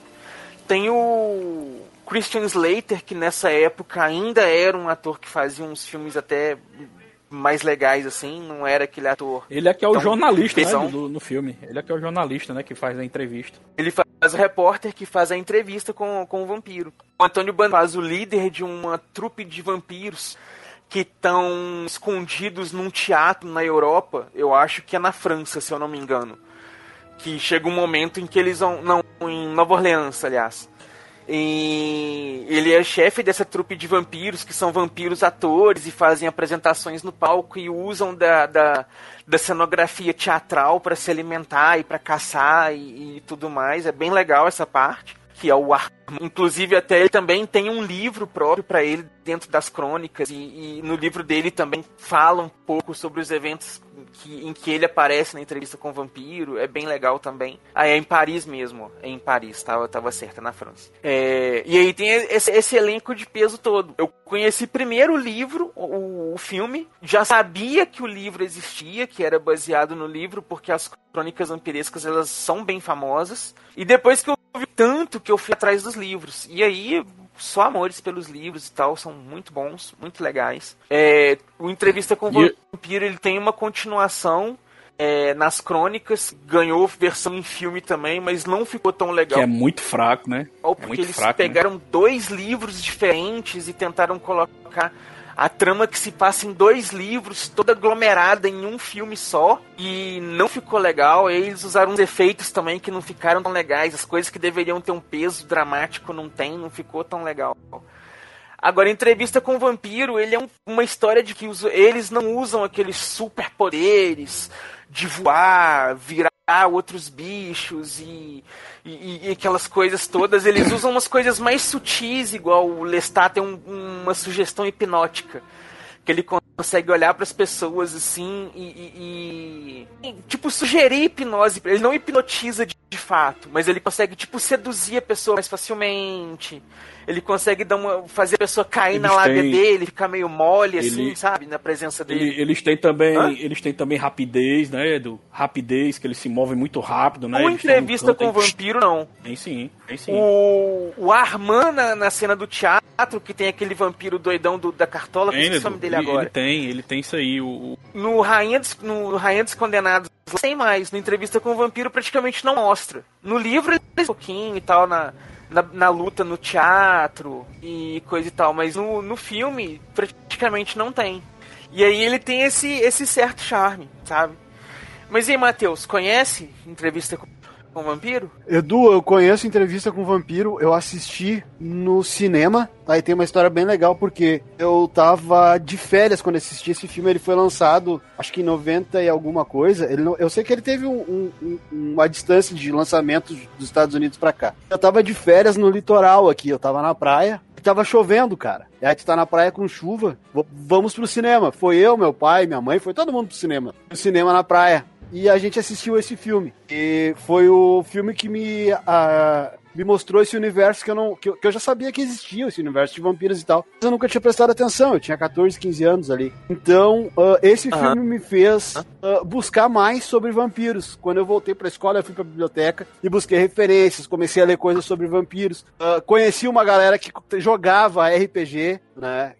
Esse filme me abriu um universo, assim. Eu não comecei jogando vampiro, mas através de- dessa, dessa ideia toda de vampiros, eu inclusive eu comecei a ler o livro, Edu, mas eu não terminei, eu fui, fui vagabundo e não terminei de ler. Uh, e na escola também. E esse filme me abriu esse leque, assim, desse universo fantasioso sobre criaturas, assim. Vampiros, lobisomens. Foi a partir daí. Eu acho que foi 95, Edu, 95 ou 94. Então eu, eu, eu respeito muito esse filme e essa. E não é só um livro, né? Eu sei que são, são, são vários, assim, é uma. É uma, é uma é... São vários livros dentro do mesmo universo, né? Tem isso também, né? É, E, são as Então eu conheço, sim. Crônicas vampirescas. Isso, eu conheço, sim, e acho muito legal, cara. E Michele, conhece? Conheço, eu adoro esse filme. Faz um bom tempo que eu não assisto, eu preciso rever ele, mas eu tenho ótimas lembranças dele. E coincidentemente, no outro cast que eu participei aqui com vocês, eu comentei sobre um filme que eu assisti através de uma gravação que o meu pai, o meu pai fez de um filme que estava passando na Globo de madrugada e ele tinha o hábito de deixar o videocassete gravando e aí no outro dia a gente via os filmes que pegaram ali na fita e tal. E o Entrevista com o Vampiro foi assim que eu conheci. O meu pai deixou gravando o videocassete, os filmes que estavam passando na Globo naquele dia. Eu não me lembro qual era a sessão, mas era uma dessas sessões que passava de madrugada. E, nossa, eu, eu era bem nova, assim, eu tinha, eu acho que uns Intercine. Pode ser, pode ser, porque tinha algumas sessões de domingo também, né? De sábado. Eu não lembro qual que era. Domingo maior. Corujão. É, Corujão. E aí eu. Aquela musiquinha depressiva, né? e eu gostei muito, eu tinha uns 8 anos de idade, mas eu, apesar de eu ser nova, eu achei assim um filme sensacional. E eu lembro até que teve uma parte que eu me emocionei. Foi um dos primeiros filmes, assim, que eu posso dizer que eu me emocionei assistindo. Não sei se quando eu assisti ele hoje, tipo, se eu for assistir agora, se eu vou me emocionar nessa cena em questão. Eu não vou falar exatamente qual é a cena pra não dar spoiler. Mas é uma cena que tá o, o Louis e a Cláudia, eles estão presos num lugar e começa a vir a luz do sol. E aí, bom, quem já assistiu o filme sabe o que É no acontece. poço do né? teatro. Exatamente. E eu, nossa, eu fiquei muito triste naquela cena. É a cena quando- que a menina morre. A cena que... Ah, essa cena aí mesmo. Ai, e eu posso dizer que foi um dos primeiros Esse- filmes que me fizeram chorar. Esse filme, ele é terrível, terrível de, de, de foda. Muito bom. E Taylor, você já conhece, né, o filme pelo menos, e o livro? Claro. Não, o livro não. O livro não. Então Eu não. Eu li Crepúsculo, serve? Isso. É, é tipo tudo a mesma coisa? É, serve, serve, tá valendo. Não, mentira, não, li Não, Crepúsculo também. Mas é, é. O filme é muito bom. Eu, eu não vi, mas a minha filha viu, a minha esposa viu. E é muito bom. Né, eu só, quando, quando a gente tenta defender o cara, não tem jeito, né? O cara, ele, ele não se ajuda. Mas enfim, vamos lá, Samuel, conhece? Cara, Edu, esse filme, assim, eu vou ser bem sério com vocês. Eu acho esse filme com o melhor universo de vampiro já feito até hoje, assim, entrevista com vampiro. Eu tento comparar com outros filmes. E eu vejo que os outros filmes, Edu, eles têm mais é, é, gore, é violência. Esse filme não, ele tem muita história e ele é praticamente um tutorial do universo vampírico, né? Porque ele é o primeiro filme que explica detalhadamente como uma pessoa é, é mordida, né? Porque quando a gente assiste nos filmes ou novela, né, com uma vamp, mordeu virou vampiro, né? No filme não, tem todo o ritual, o cara tem que sugar o sangue todinho da pessoa e depois botar o sangue dele pra pessoa beber quando ela perder totalmente o sangue dela. Aí sim ela vira um vampiro. E esse filme, Edu, ele me motivou a, a ler outro livro. Eu não li o livro Entrevista com o Vampiro, mas eu li outro livro que se baseou desse filme pra fazer as regras dele, que é o entrevista, o, o Vampira Máscara, né? O RPG Vampira E- Máscara. Eu li a primeira edição Pra fazer o saiu. cenário, na, na verdade. E eu né? sempre, e depois que eu li o, o, o Vampira Máscara, eu ficava comparando, eu ficava imaginando, cara, eu acho que o Lestat é um Ventru, pelo jeito que ele se veste, pelo jeito pomposo dele. E, e eu ficava reparando as disciplinas vampíricas, porque tu não lembra, mas o Lui no Ele começo é o do quê? Um avestruz? é um Ventru, é o nome do clã, né? Que os, os vampiros são divididos em clã, São né? divididos em clãs. E, e- e eu ficava comparando, sabe, Edu? E, e- e outra coisa que tu não lembra, mas no começo do filme, Lui usa uma disciplina vampírica que é rapidez.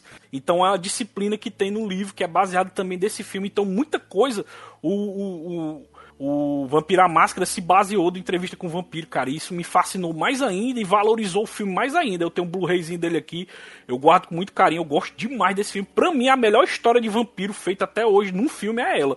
Pode ter outros com mais gore, mais violência, mais ração, mas pra mim a melhor história ainda continua sendo entrevista com o vampiro até hoje, cara. É incrível esse filme. Eu gosto demais. Uma das melhores adaptações de obra pra cinema, assim, que conseguiu Não, transportar. não fala uma das melhores, não. Seis corações. Diga logo que é a melhor. É a melhor. Não, que eu não vou dizer que, que é a melhor, porque tem umas outras obras aí também que são muito boas. o pessoal em questão fala de daquele- obra de obra de vampiro, concordo, é a melhor. A melhor obra de vampiro, isso sem dúvida, mas em obra literária pro cinema e tem Não, não, tem obra de outras vampiro. obras aí tô também falando. que deu uma Obra competição coisa. Não, de vampiro eu concordo, é a melhor, é sem dúvida É é melhor. melhor. Tanto que inspirou o melhor vampiro que tem também, que é o Vampira Máscara, igual você citou. Então, Isso mesmo. então tá certíssimo. Foda demais.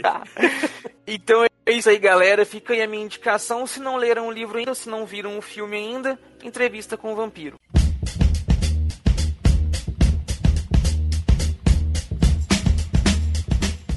E aí, fala galera, beleza? Eu sou o Matheus Silva e eu tô passando aqui para convidar todos vocês a conhecer o Dropcast, o meu canal no YouTube, onde todo domingo a gente vai bater um papo sobre séries e filmes e toda segunda a gente vai trocar uma ideia com um convidado num cast de entrevistas. Então, se inscreve lá, Dropcast no YouTube. Valeu!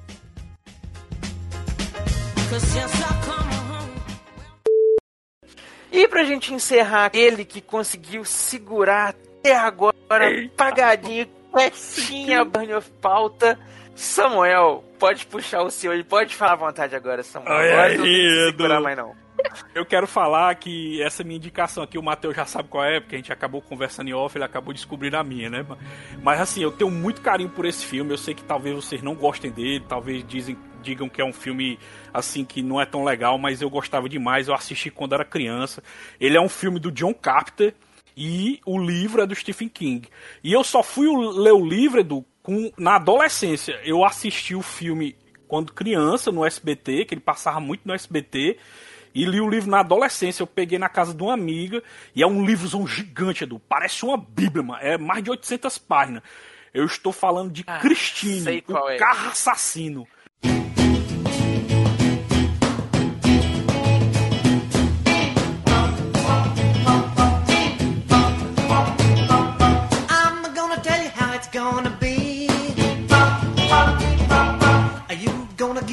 Love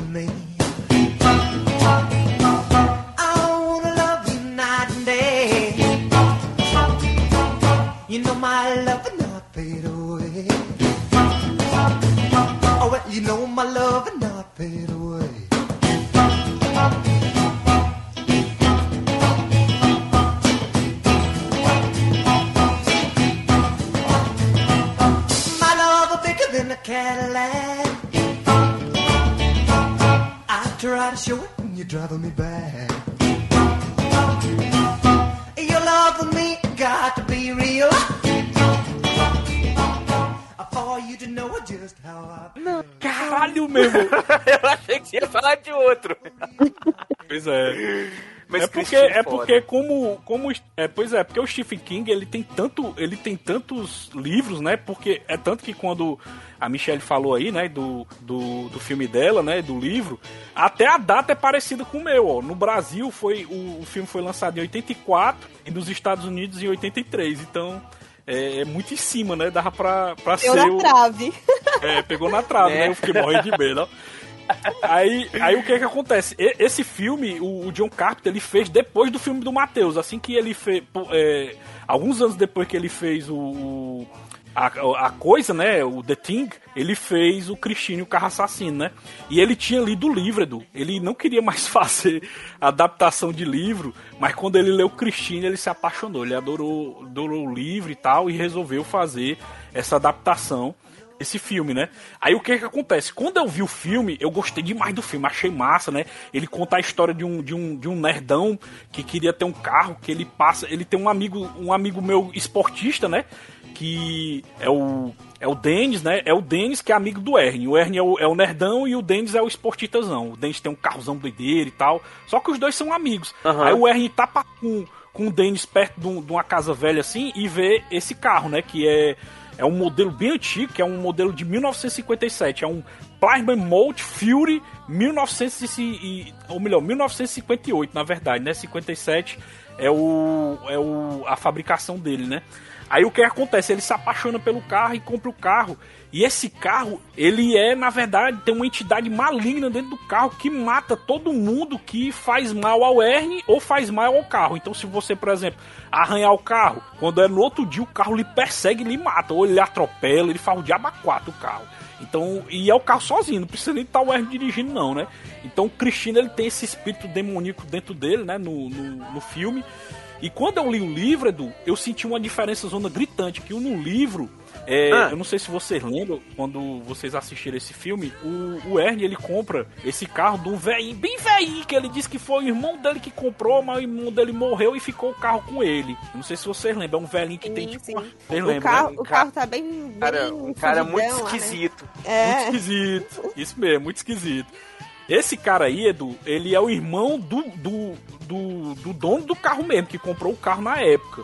O que que acontece? Qual a maior diferença gritante do livro pro filme? A maior diferença gritante é que o irmão dele morreu dentro do carro. Entendeu? Ah. E ficou o espírito demoníaco do irmão dominando o carro. irmão? Do Ah, livro. Ah, O irmão dele é o espírito maligno, só que no, no filme não é, o, não é o irmão dele, é o carro. O carro é que, é que é o, tem um espírito dentro do carro, mas não diz que é o irmão dele, entendeu?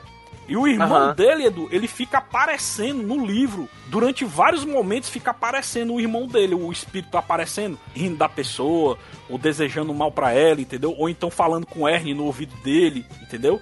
E fora Sim. que o livro ele é muito mais massa porque fica fazendo os flashbacks de como o irmão o irmão do cara se apaixonou pelo carro a ponto de, de, de, de chegar a morrer dentro do carro e não querer abandonar o carro, entendeu? Então ele tem muitos momentos de flashback que o livro não abordou, o- filme não abordou. O filme ele mudou um pouco a história, né? E colocou o Ernie pegando só um carro demoníaco mesmo, mas o- no livro é o irmão do cara que fica todo tempo dentro do carro e, e não quer que outra pessoa fique usando o carro no seu Ernie, entendeu? Então tem muitos momentos legais no livro, assim, bicho. É um, é um- é um livro assim que tem muitas mortes, Edu. Enquanto no filme morrem umas 5 pessoas no máximo. No livro, macho, é bem umas 20, mano. É gente pra caralho, mano. Morre gente demais, Edu. Morre tanta gente no flashback do cara como morre na, na época do Ernie. E outra coisa legal também é o final. O final do livro é muito mais massa que o do filme. Eu não sei se vocês lembram do final do filme. Eu achei muito paia porque o, o Ernie, ele. O carro bate na lateral de uma oficina que a menina tá se escondendo, a menina que ele é apaixonado, né? Que o carro quer matar ela. Aí o Ernie é arremessado e um caco de vidro entra na barriga dele e o Ernie morre. Aí eu, caralho, mano. E isso aí é o que eu tinha visto, né? Que eu vi antes. Quando eu fui ler o livro, é muito mais massa, Edu. No livro, o, o, o, o espírito, ele, ele se transforma em, fisicamente e o Ernie fica lutando, lutando com ele dentro do carro pra impedir do carro atropelar a galera, mancho. Aí chega um ponto que o Ernie acaba morrendo pro espírito, mano, dentro do carro, mano. É muito mais massa, mancho, a história. E assim, ele... fica mais, ele... Esse final é doido. É, muito mais massa, assim. Ele, esse, esse, esse livro foi um dos primeiros livros que eu li, assim. Eu, eu assisti o filme antes do livro, né? E li o livro pra comprovar. E ele trouxe essa, essa sensação que eu senti. E os filmes, na verdade, são resumos dos livros, né? Os filmes tentam pegar as melhores partes do livro e tentam colocar. Só que o que, que acontece? O problema é que às vezes os filmes, eles não, eles não pegam as melhores partes, eles criam partes novas e inventam coisas que não tem no livro. Aí isso que irrita um pouco, entendeu?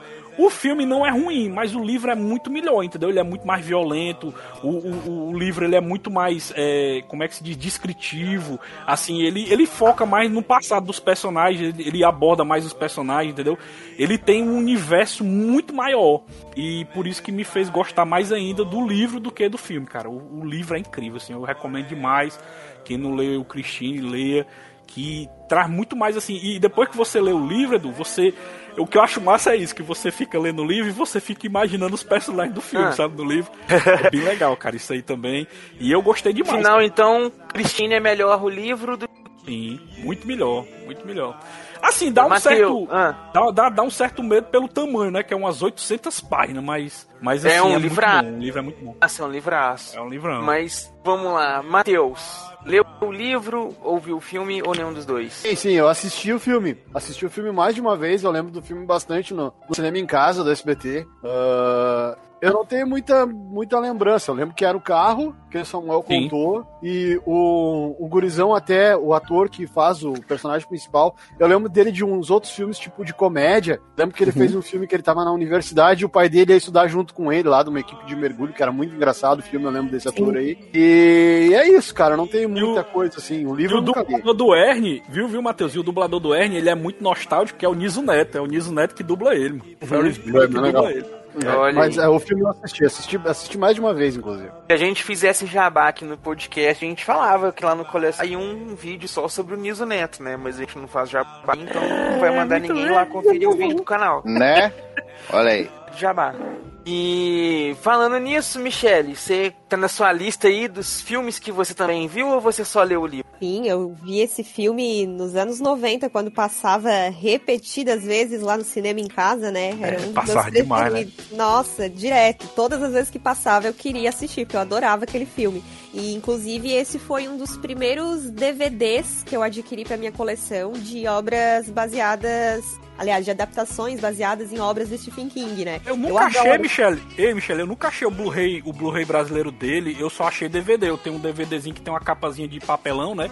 Aquela contracapazinha, mas eu nunca achei o Blu-ray. Eu queria ter comprado o Blu-ray. Hoje em dia eu tenho o DVD dele, mas eu nunca achei o Blu-ray, não. Eu não tenho certeza se o Blu-ray foi lançado no Brasil, mas se foi, ele é uma mega raridade. Isso eu tenho certeza, porque até a primeira edição em DVD é bem rara. Essa edição com a capinha de papelão, que eu acho que é a mesma É a que segunda, eu tenho. né? É, que tem uma luva e a, a capa, a luva é preta e a capa depois eu acho que é branca por baixo, não tenho certeza, né? Ela é uma é, reedição, uma, uma nova edição, né?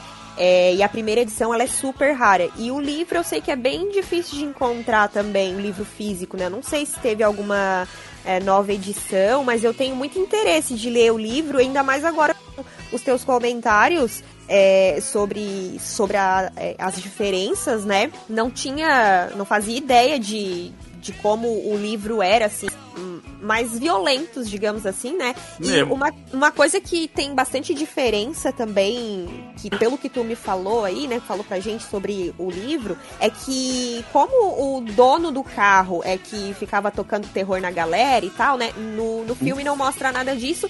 E dá até a impressão de que o, o espírito que tá ali no carro é realmente um espírito de uma mulher, né? Tanto é que ele dá o nome de Christine pro carro. E quando a namorada dele entra no carro, várias vezes a o carro tenta matar ela, como se ele tivesse ciúme, como se o carro tivesse ciúme da, da menina lá, né? Isso mesmo, é tanto que a principal diferença é que no começo do filme, o carro sendo fabricado já tinha um espírito. O carro veio do nada e já tinha um espírito maligno no carro, o carro sendo fabricado. Vocês lembram que o capou na mão do cara? É, Já tinha um espírito no, no, no filme, entendeu? Mas no livro não. No livro tem toda a construção mostrando como o espírito entrou dentro do carro. É muito legal, cara, o livro. Eu acho que eu, que eu li a primeira edição porque o livro era bem velhinho, o livro que eu peguei, as Uhum. já tava toda amarelada e tava guardado no tempão. Na, é- era, era até a mãe da minha amiga que tinha esse livro. Então eu acho que eu, que eu li foi a primeira edição do livro. É, eu acho que esse livro não. Eu não sei se teve uma nova edição, porque tem alguns livros do, do Stephen King que estão sendo relançados até em capa dura e tal. Tipo esse do Uhum. Cujo que eu tenho, é uma edição bem bonita, com uma capa dura vermelha, assim, que tem vários outros livros dele na mesma linha. E, e desse do, da- do Christine, por exemplo, eu nunca vi livro assim mais atual desse tipo. Não, não sei se tem, mas eu quero muito ler esse livro. Vai entrar pra minha lista aqui com certeza. E outra coisa também é que o carro no filme, ele ele fica tentando defender o, o Arne ali de não só da, da namorada, né, que tem ciúme, é, mas de- tem um pessoal lá que fica tirando onda com a cara dele, porque ele é o nerd, Gangueiro. né, aquela coisa, e daí tem os carinhas lá da gangue, né?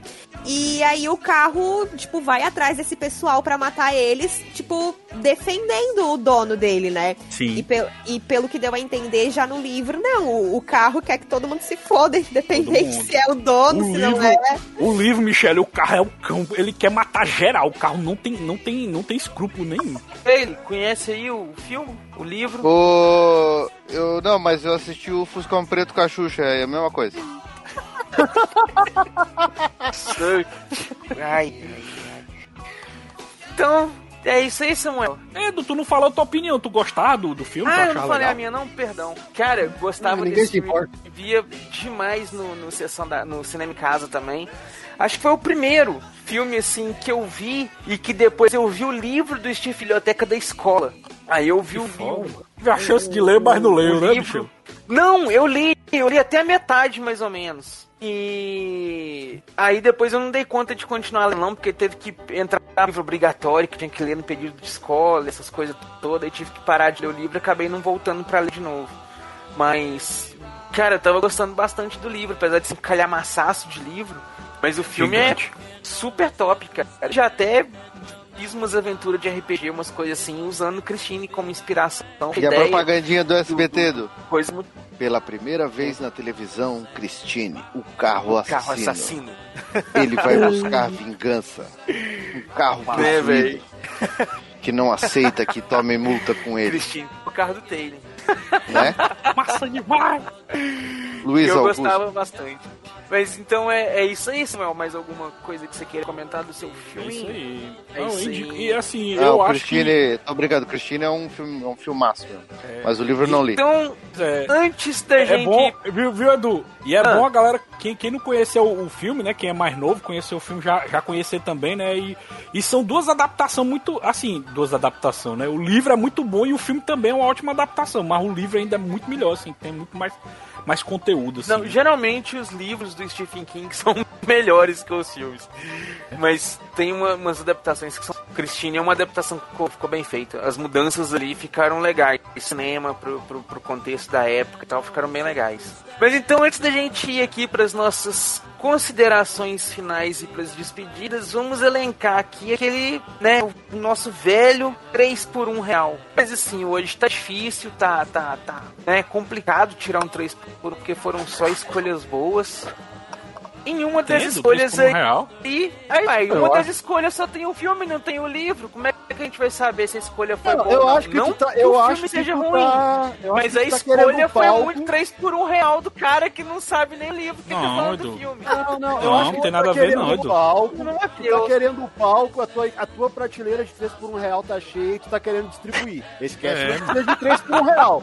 Agora, se tu não. Não, insistir, Matheus. se tu insistir, a gente faz um complô e vota em ti aqui ligeirinho. Olha Entrevista com o vampiro não é um filme tão bom assim também, tá bom? Comparado aos outros aqui. Ô! Vai, vai, Olha, vota, vota, vota, que eu quero votar nele. Eu vou votar no Edu então. Olha que foi 3 por 1 real. real pra mim é do Matheus porque ele não leu o livro. É ele. Eu voto no Edu. Olha Eu só, voto no Edu mal. também. Só porque sim. Vai lá, Só porque Eu Samuel. voto, sim. eu voto no Edu também porque ele quer forçar o 3 por 1 real. Ah, maldito. Michele, Michele, o vote bichão. no 3 por 1 real do cash. Ah, eu vou votar naquele que não leu o livro, né? Mesmo Olha assim, aí. o Edu ganhou. É, É, tu ganhou, Edu. É Foi 3 um 3 contra por 1. 1 real muito roubado. Foi um 3 por 1 real muito roubado, mas ok, eu levo ele pra casa. Eu pelo menos li o livro do filme que eu escolhi pra falar no cast de livros que viraram filmes. Eu pelo menos li o livro do meu filme, né? Mas eu levo meu 3 para 1 real pra casa sem problema nenhum. Posso fazer as honras? Enquanto Posso isso- fazer as honras? Posso fazer as honras? Parabéns, Edu! O prêmio 3 por 1 real é teu mais uma vez. Sua escolha foi tão fantástica que foi a vencedora de hoje. Só duas palavras. Parabéns.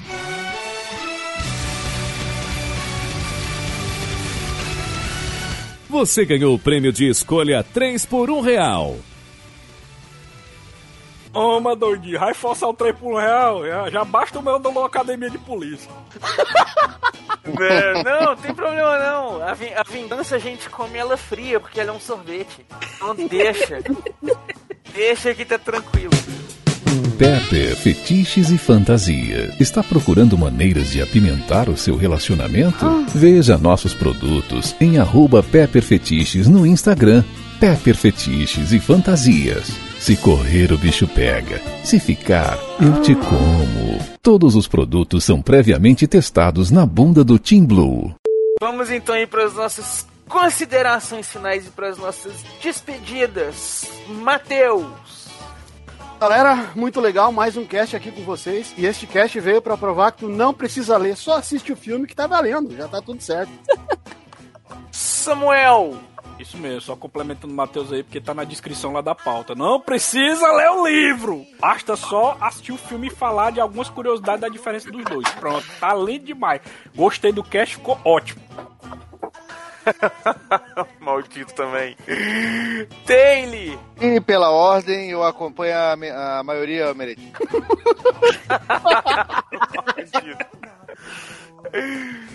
E Michele, muitíssimo obrigado pela sua presença aqui. Muito obrigado aí por trazer, por votar sabiamente na escolha do 3 por 1 real com consciência. Ser uma boa cidadã que vota com consciência. Parabéns. Michelle é gente boa que ela. Michelle é gente boa que ela não quis te deixar sozinha, ela não quis que ficasse tão feio pra ti. Só. De- vamos deixar a Michelle aqui que o palco agora é dela, pra ela fazer o jabá, onde o pessoal encontra ela, os projetos dela e tudo mais. Michelle, fica à vontade.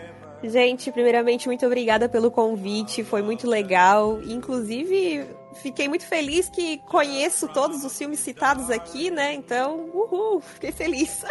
Não li todos os livros, né? Mas, como estão falando aí, não precisava ler, nem sabia disso, tá, gente? Eu escolhi um livro que eu realmente li porque eu achei que isso fazia parte do script. Da próxima eu vou escolher um negócio totalmente obscuro pra mim, pra entrar no grupo dos que não leram. Mas enfim. Vai ser gente, muito bem-vinda, vai ser muito bem-vinda. Brincadeiras à parte, é, muito obrigada aí pelo convite. E quem quiser acompanhar um pouco mais do meu trabalho, é, eu tenho um canal lá no YouTube chamado Café com Naftalina. O meu canal ele é voltado para o colecionismo. Eu sou colecionadora de mídia física, coleciono DVD, Blu-ray, VHS. Estou começando a colecionar CD de trilha sonora também. E eu faço bastante resenha também de filmes, né? Eu não só falo sobre as mídias, mas também falo sobre o conteúdo, faço listas de filmes, dicas, enfim. E tô no Instagram também, no arroba Café com Naftalina, Facebook também tem a página, e é isso aí. Olha aí, muito obrigado novamente, Michelle. Galera, vou tá tudo aí na descrição do post. Peguem os links aí, sigam lá a Michelle nas redes, sigam lá o canal dela, que é bem bacana. Então é isso aí, pessoal. Espero que vocês tenham gostado dessa viagem no tempo. Fiquem aí agora com a nossa leitura de e-mails e comentários. E nos vemos pela próxima viagem. Valeu!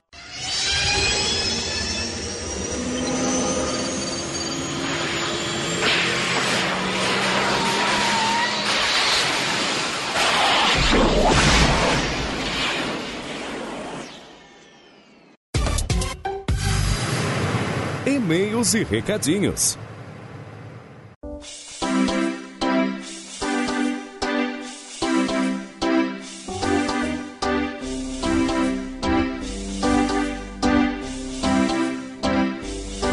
Saudações, machineiros do meu cocorô! Eu sou Eduardo Filhote sejam todos muito bem-vindos a mais uma leitura de e-mails e comentários aqui do MachineCast. E hoje a nossa leitura de e-mails e comentários volta ao normal. Estou de volta e é comigo e vão me acompanhar e segurar a onda aí. Mas também tá aqui comigo, me acompanhando e servindo meu café de volta ao seu lugar de mérito, o nosso eterno estagiário Flavinho. Fala aí, meu caro. Fala, pô, o segredo estagiário dura pouco, mas Edu, eu, eu preenchi bem teu, teu buraco quando você saiu? Não, tapou direitinho. Quase não senti que ele tava vazio. Mas aí, muito obrigado, Flavinho, por ter aí coberto a minha ausência, tapado o buraco. E muito obrigado também aí aos nossos assinantes que estão lá contribuindo e ajudando a gente. O Ari Castilho, o Rodrigo Dido, Ricardo Fernando Tom, o Thales Augusto Martins, que são os nossos níveis do pão, o Tim Green, o Caio Multi, que são os nossos mestres da referência, o Ivan Luiz Lira, que é o nosso viajante do futuro, e temos agora aqui, caramba, rapaz, é, é muita gente esse time, que safadíssimo. Já dá aí o que? Um, dois, três, quatro, cinco, seis. Olha só, já são, já dá seis, já dá um time de basquete com reserva. Um Né? É muita, safadíssimo aí, ó. é muita safadeza oculta. Né? É o Rogério Projetti, o Eduardo Campanoli Lima, Júlio Neto, Diego Lima, Ricardo Chima e Cássio Holtz, que são aí os nossos burgueses safados que estão aí ajudando e contribuindo com a gente. Então junte-se essa galera, junte-se eles aí, ó. Vocês podem contribuir com a gente pelo PicPay ou então pelo Pix. Tá lá no nosso, na descrição do, do, do post. Só pegar o linkzinho lá, cola com a gente, contribua com a gente e faça parte do time.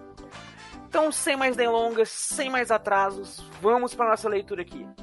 O primeiro e-mail que a gente tem aqui é do Júlio Costa, que mandou aqui sobre os casts 249, 250, mais 1 e 252.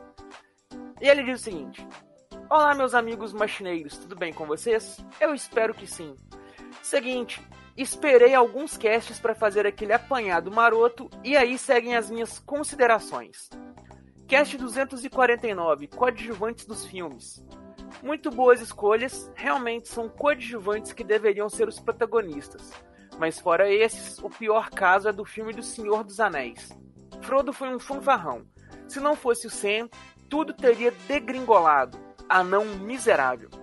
Agora, na minha opi na opinião de vocês, quem é dos dois. Não, quem dos dois é o coadjuvante? Tango ou Cash? E aí, Flavinho? Não sei. Pra mim, nenhum dos dois. Pra mim, o, nome, o nome tá. Já tá no nome, pô. Os dois, né? então tem. pô. Aí, daqui a pouco eles vão querer falar aí que Thelma e Luiz também tem uma coadjuvante, uma protagonista. É. né? Bonnie Clyde. É. É, não, os dois são protagonistas e mandam bem. Ele continua aqui, ó. Cast 251, o verdadeiro 250. Todos odeiam, mas eu amo. Olha, é um tema um pouco controverso, porque o que eu penso, que só eu gosto, alguém também pode gostar. Mas enfim, os gostos peculiares são assim mesmo, e fica o apelo para que chamem pessoas que saibam o que está acontecendo. Quando o Dinho Corleone começou a falar, eu senti como se tivesse batido a cabeça várias vezes. Nada fazia sentido. Mas enfim, chamem ele num cast sobre novelas. Nisso ele tem propriedade para falar. E fica a menção honrosa para Samuel Ragnos, defendendo o indefensável que seu amigo estava fazendo. Mas isso é a cara dele mesmo. Cast 252 Crise nas Infinitas Terras. Olha que tema lindo, melhor grande saga dos quadrinhos, em minha opinião. A DC sabe como conduzir seus personagens e história, seus personagens e histórias. E esse é um exemplo bem claro disso. Mata uns daqui, explode uns ali e aí fica bom. Vai destruindo um universo pra cá, outro ali, vai deixando bonito. Brincadeiras à parte, essa saga é um exemplo para qualquer editora ou aspirante a criador de histórias em quadrinhos, que é o meu desejo futuro. E fica a menção para o grande evento feito pela CW. Apesar do orçamento reduzido, fizeram um trabalho honesto, com direito a participações especiais como o Robin da série do Adam West e um dos dubladores mais icônicos do Batman, Kevin Conroy, que fez uma versão adaptada do Batman do Reino do Amanhã. Enfim, ficam aí as minhas considerações, aquela lombada que vocês adoram. Um forte abraço, fiquem bem, com saúde e paz. Do seu amigo no tempo, Júlio Costa. Olha aí, grande Júlio, muito obrigado aí pelas suas considerações sua, pelas suas pontuações. Foram muito bem-vindas e estão todas aí. Muito obrigado. Ah lá, Flavinho, puxa o próximo pra nós aí. O próximo é do Diego Lima e é do cast 254. Ele diz assim: Bom dia, boa tarde, boa noite, boa madrugada. Boa madrugada. Fala pessoal, como vocês estão? Tão bom? Estão bom, tão bom. Bom. Cara, que escolhas. A escolha da Adri, nem vou comentar. A escolha do Flavim, Angemon, não, não fui eu que escolhi o Angemon. Fui eu escolhi que escolhi o Angemon. Eu escolhi o Kenshin. É, Não me- olha aí, ó. Não ouviu direito. Não ouviu. Ouve de novo. Não me pegou. Assisti, mas não gostava de Digimon. Aquele barulho metálico dos personagens andando me irritava. É, Kenshin. Olha só, ele aí- trocou, falou que eu escolhi o Kenshin. Kenshin, a escolha do Edu, achei óbvia. Ótimo protagonista, mas não foi o Edu, foi eu. Né? Gilly, ou General Willy, como chamávamos antes, foi uma surpresa. Nunca olhei por esse ponto de vista. Excelente. A melhor escolha foi do Taylor. Tetsu realmente é muito poderoso. Pena que não controla seus poderes. Flavim, quanto a não entender o filme de primeira, normal. Na segunda ou terceira que fui entender. Quanto a mandar e-mail, vocês não leem todos os e-mails na semana. Nunca sei quando tem e-mail para ser lido ou não. Aí complica. Não, a gente sempre lê e-mail. Leiam todos lembra, a... é.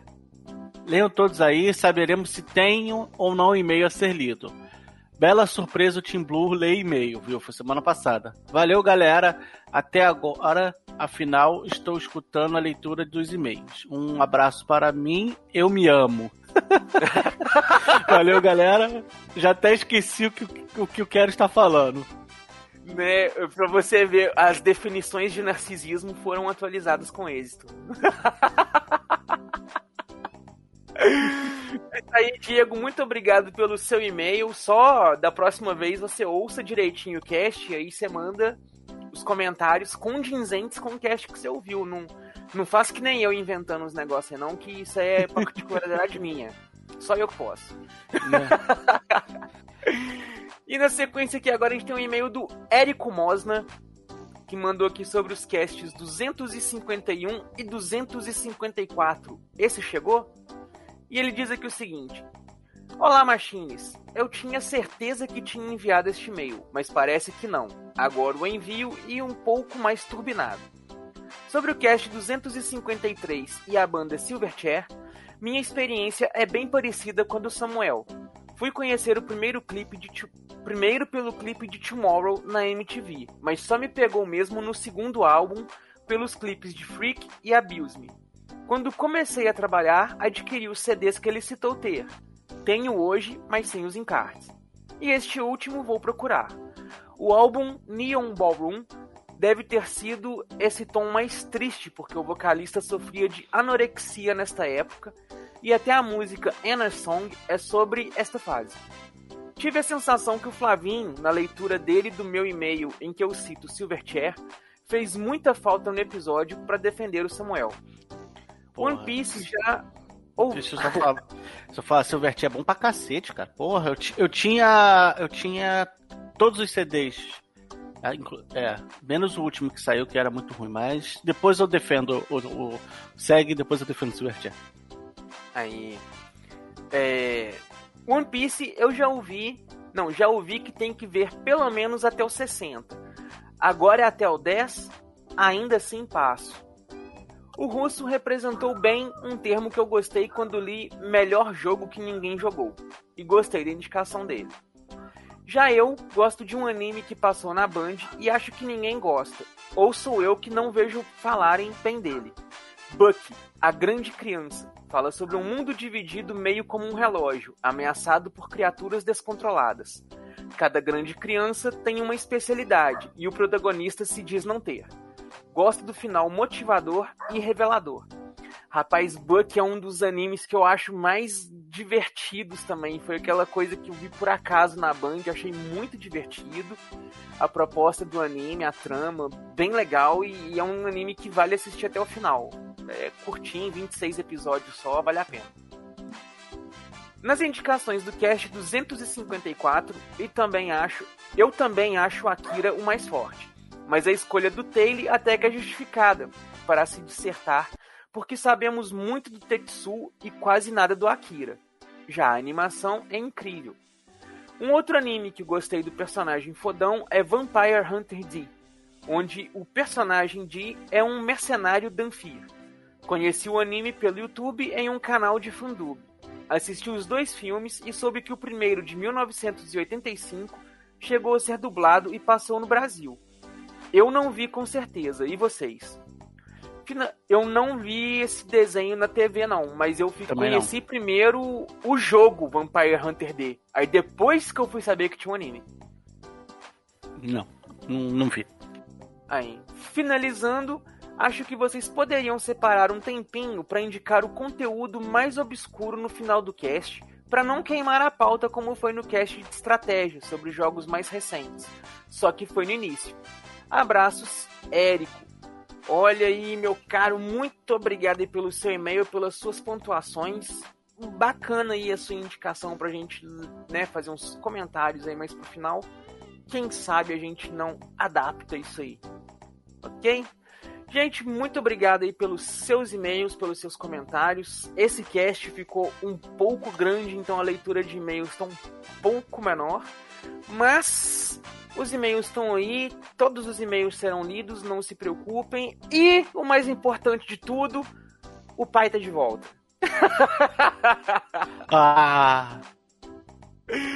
Então é isso aí, pessoal. Muito obrigado a todos vocês que nos acompanharam até aqui. Espero que tenham gostado do cast e da leitura de e-mails e comentários. E dessa vez, sim, nos veremos na próxima semana, na próxima leitura de e-mails e comentários. Valeu! Tchau!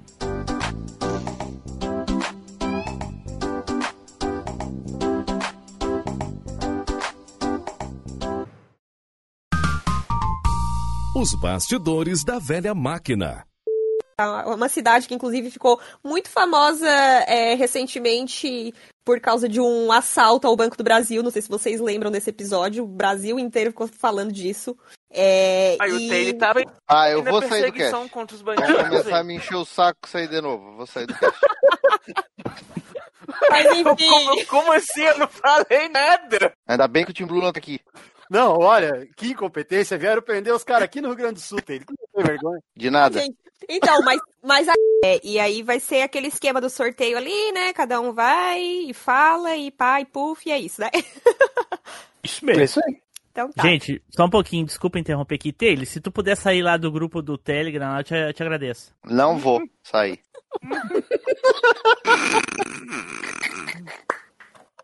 Aí. Edu, repete o e-mail, repete todo o final, Edu, que cortou. É, E-mail e comentários mim, e valeu. Eu achei que tinha sido só pra mim aqui, mas eu acho que deu-lhe mesmo. Então é isso aí, pessoal. Espero que tenham gostado dessa viagem no tempo. Fiquem aí agora com a nossa leitura de e-mails e comentários. E nos vemos pela próxima viagem. Oh, Não, pra Não, mim deu Não ruim. cortou de novo. Vai de novo, Edu, por favor. Então é isso aí, pessoal. Espero Não. que vocês tenham gostado. Aí, pessoal. Não. Para, Taylor. Samuel não Foi, mas tá contando, eu vou deixar ele falar até o O final. Samuel, não, Samuel não. entregou. Vocês estão fazendo de zoeira, cambada de filho da puta.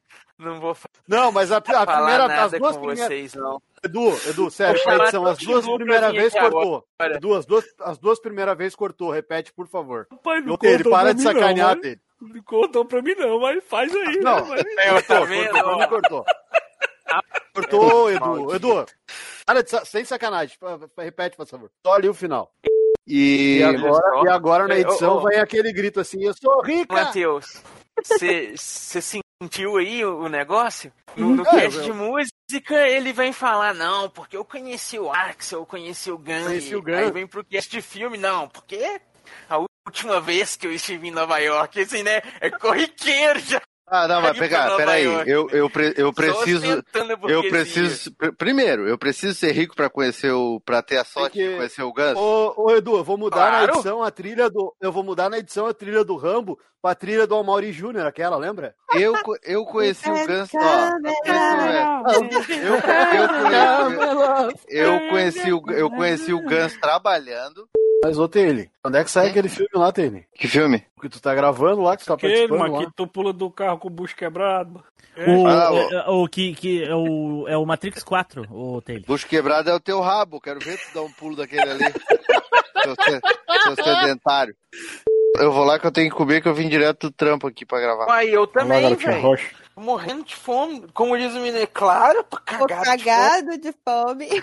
H É, de. Valeu demais a gravação hoje. Valeu, Michele. Valeu, falou, gente. Também vou vazar aqui. Boa Valeu, noite a todos. Valeu, Boa noite, Obrigado, combinar, vamos marcar a data aqui e chamar pra gente combinar Boa. certinho. Pode, Tamo pode junto. chamar. Pode chamar que eu topo. Falou. Show. Falou, Valeu. Valeu, gente. Boa noite aí. Esse episódio foi editado por Matheus Silva.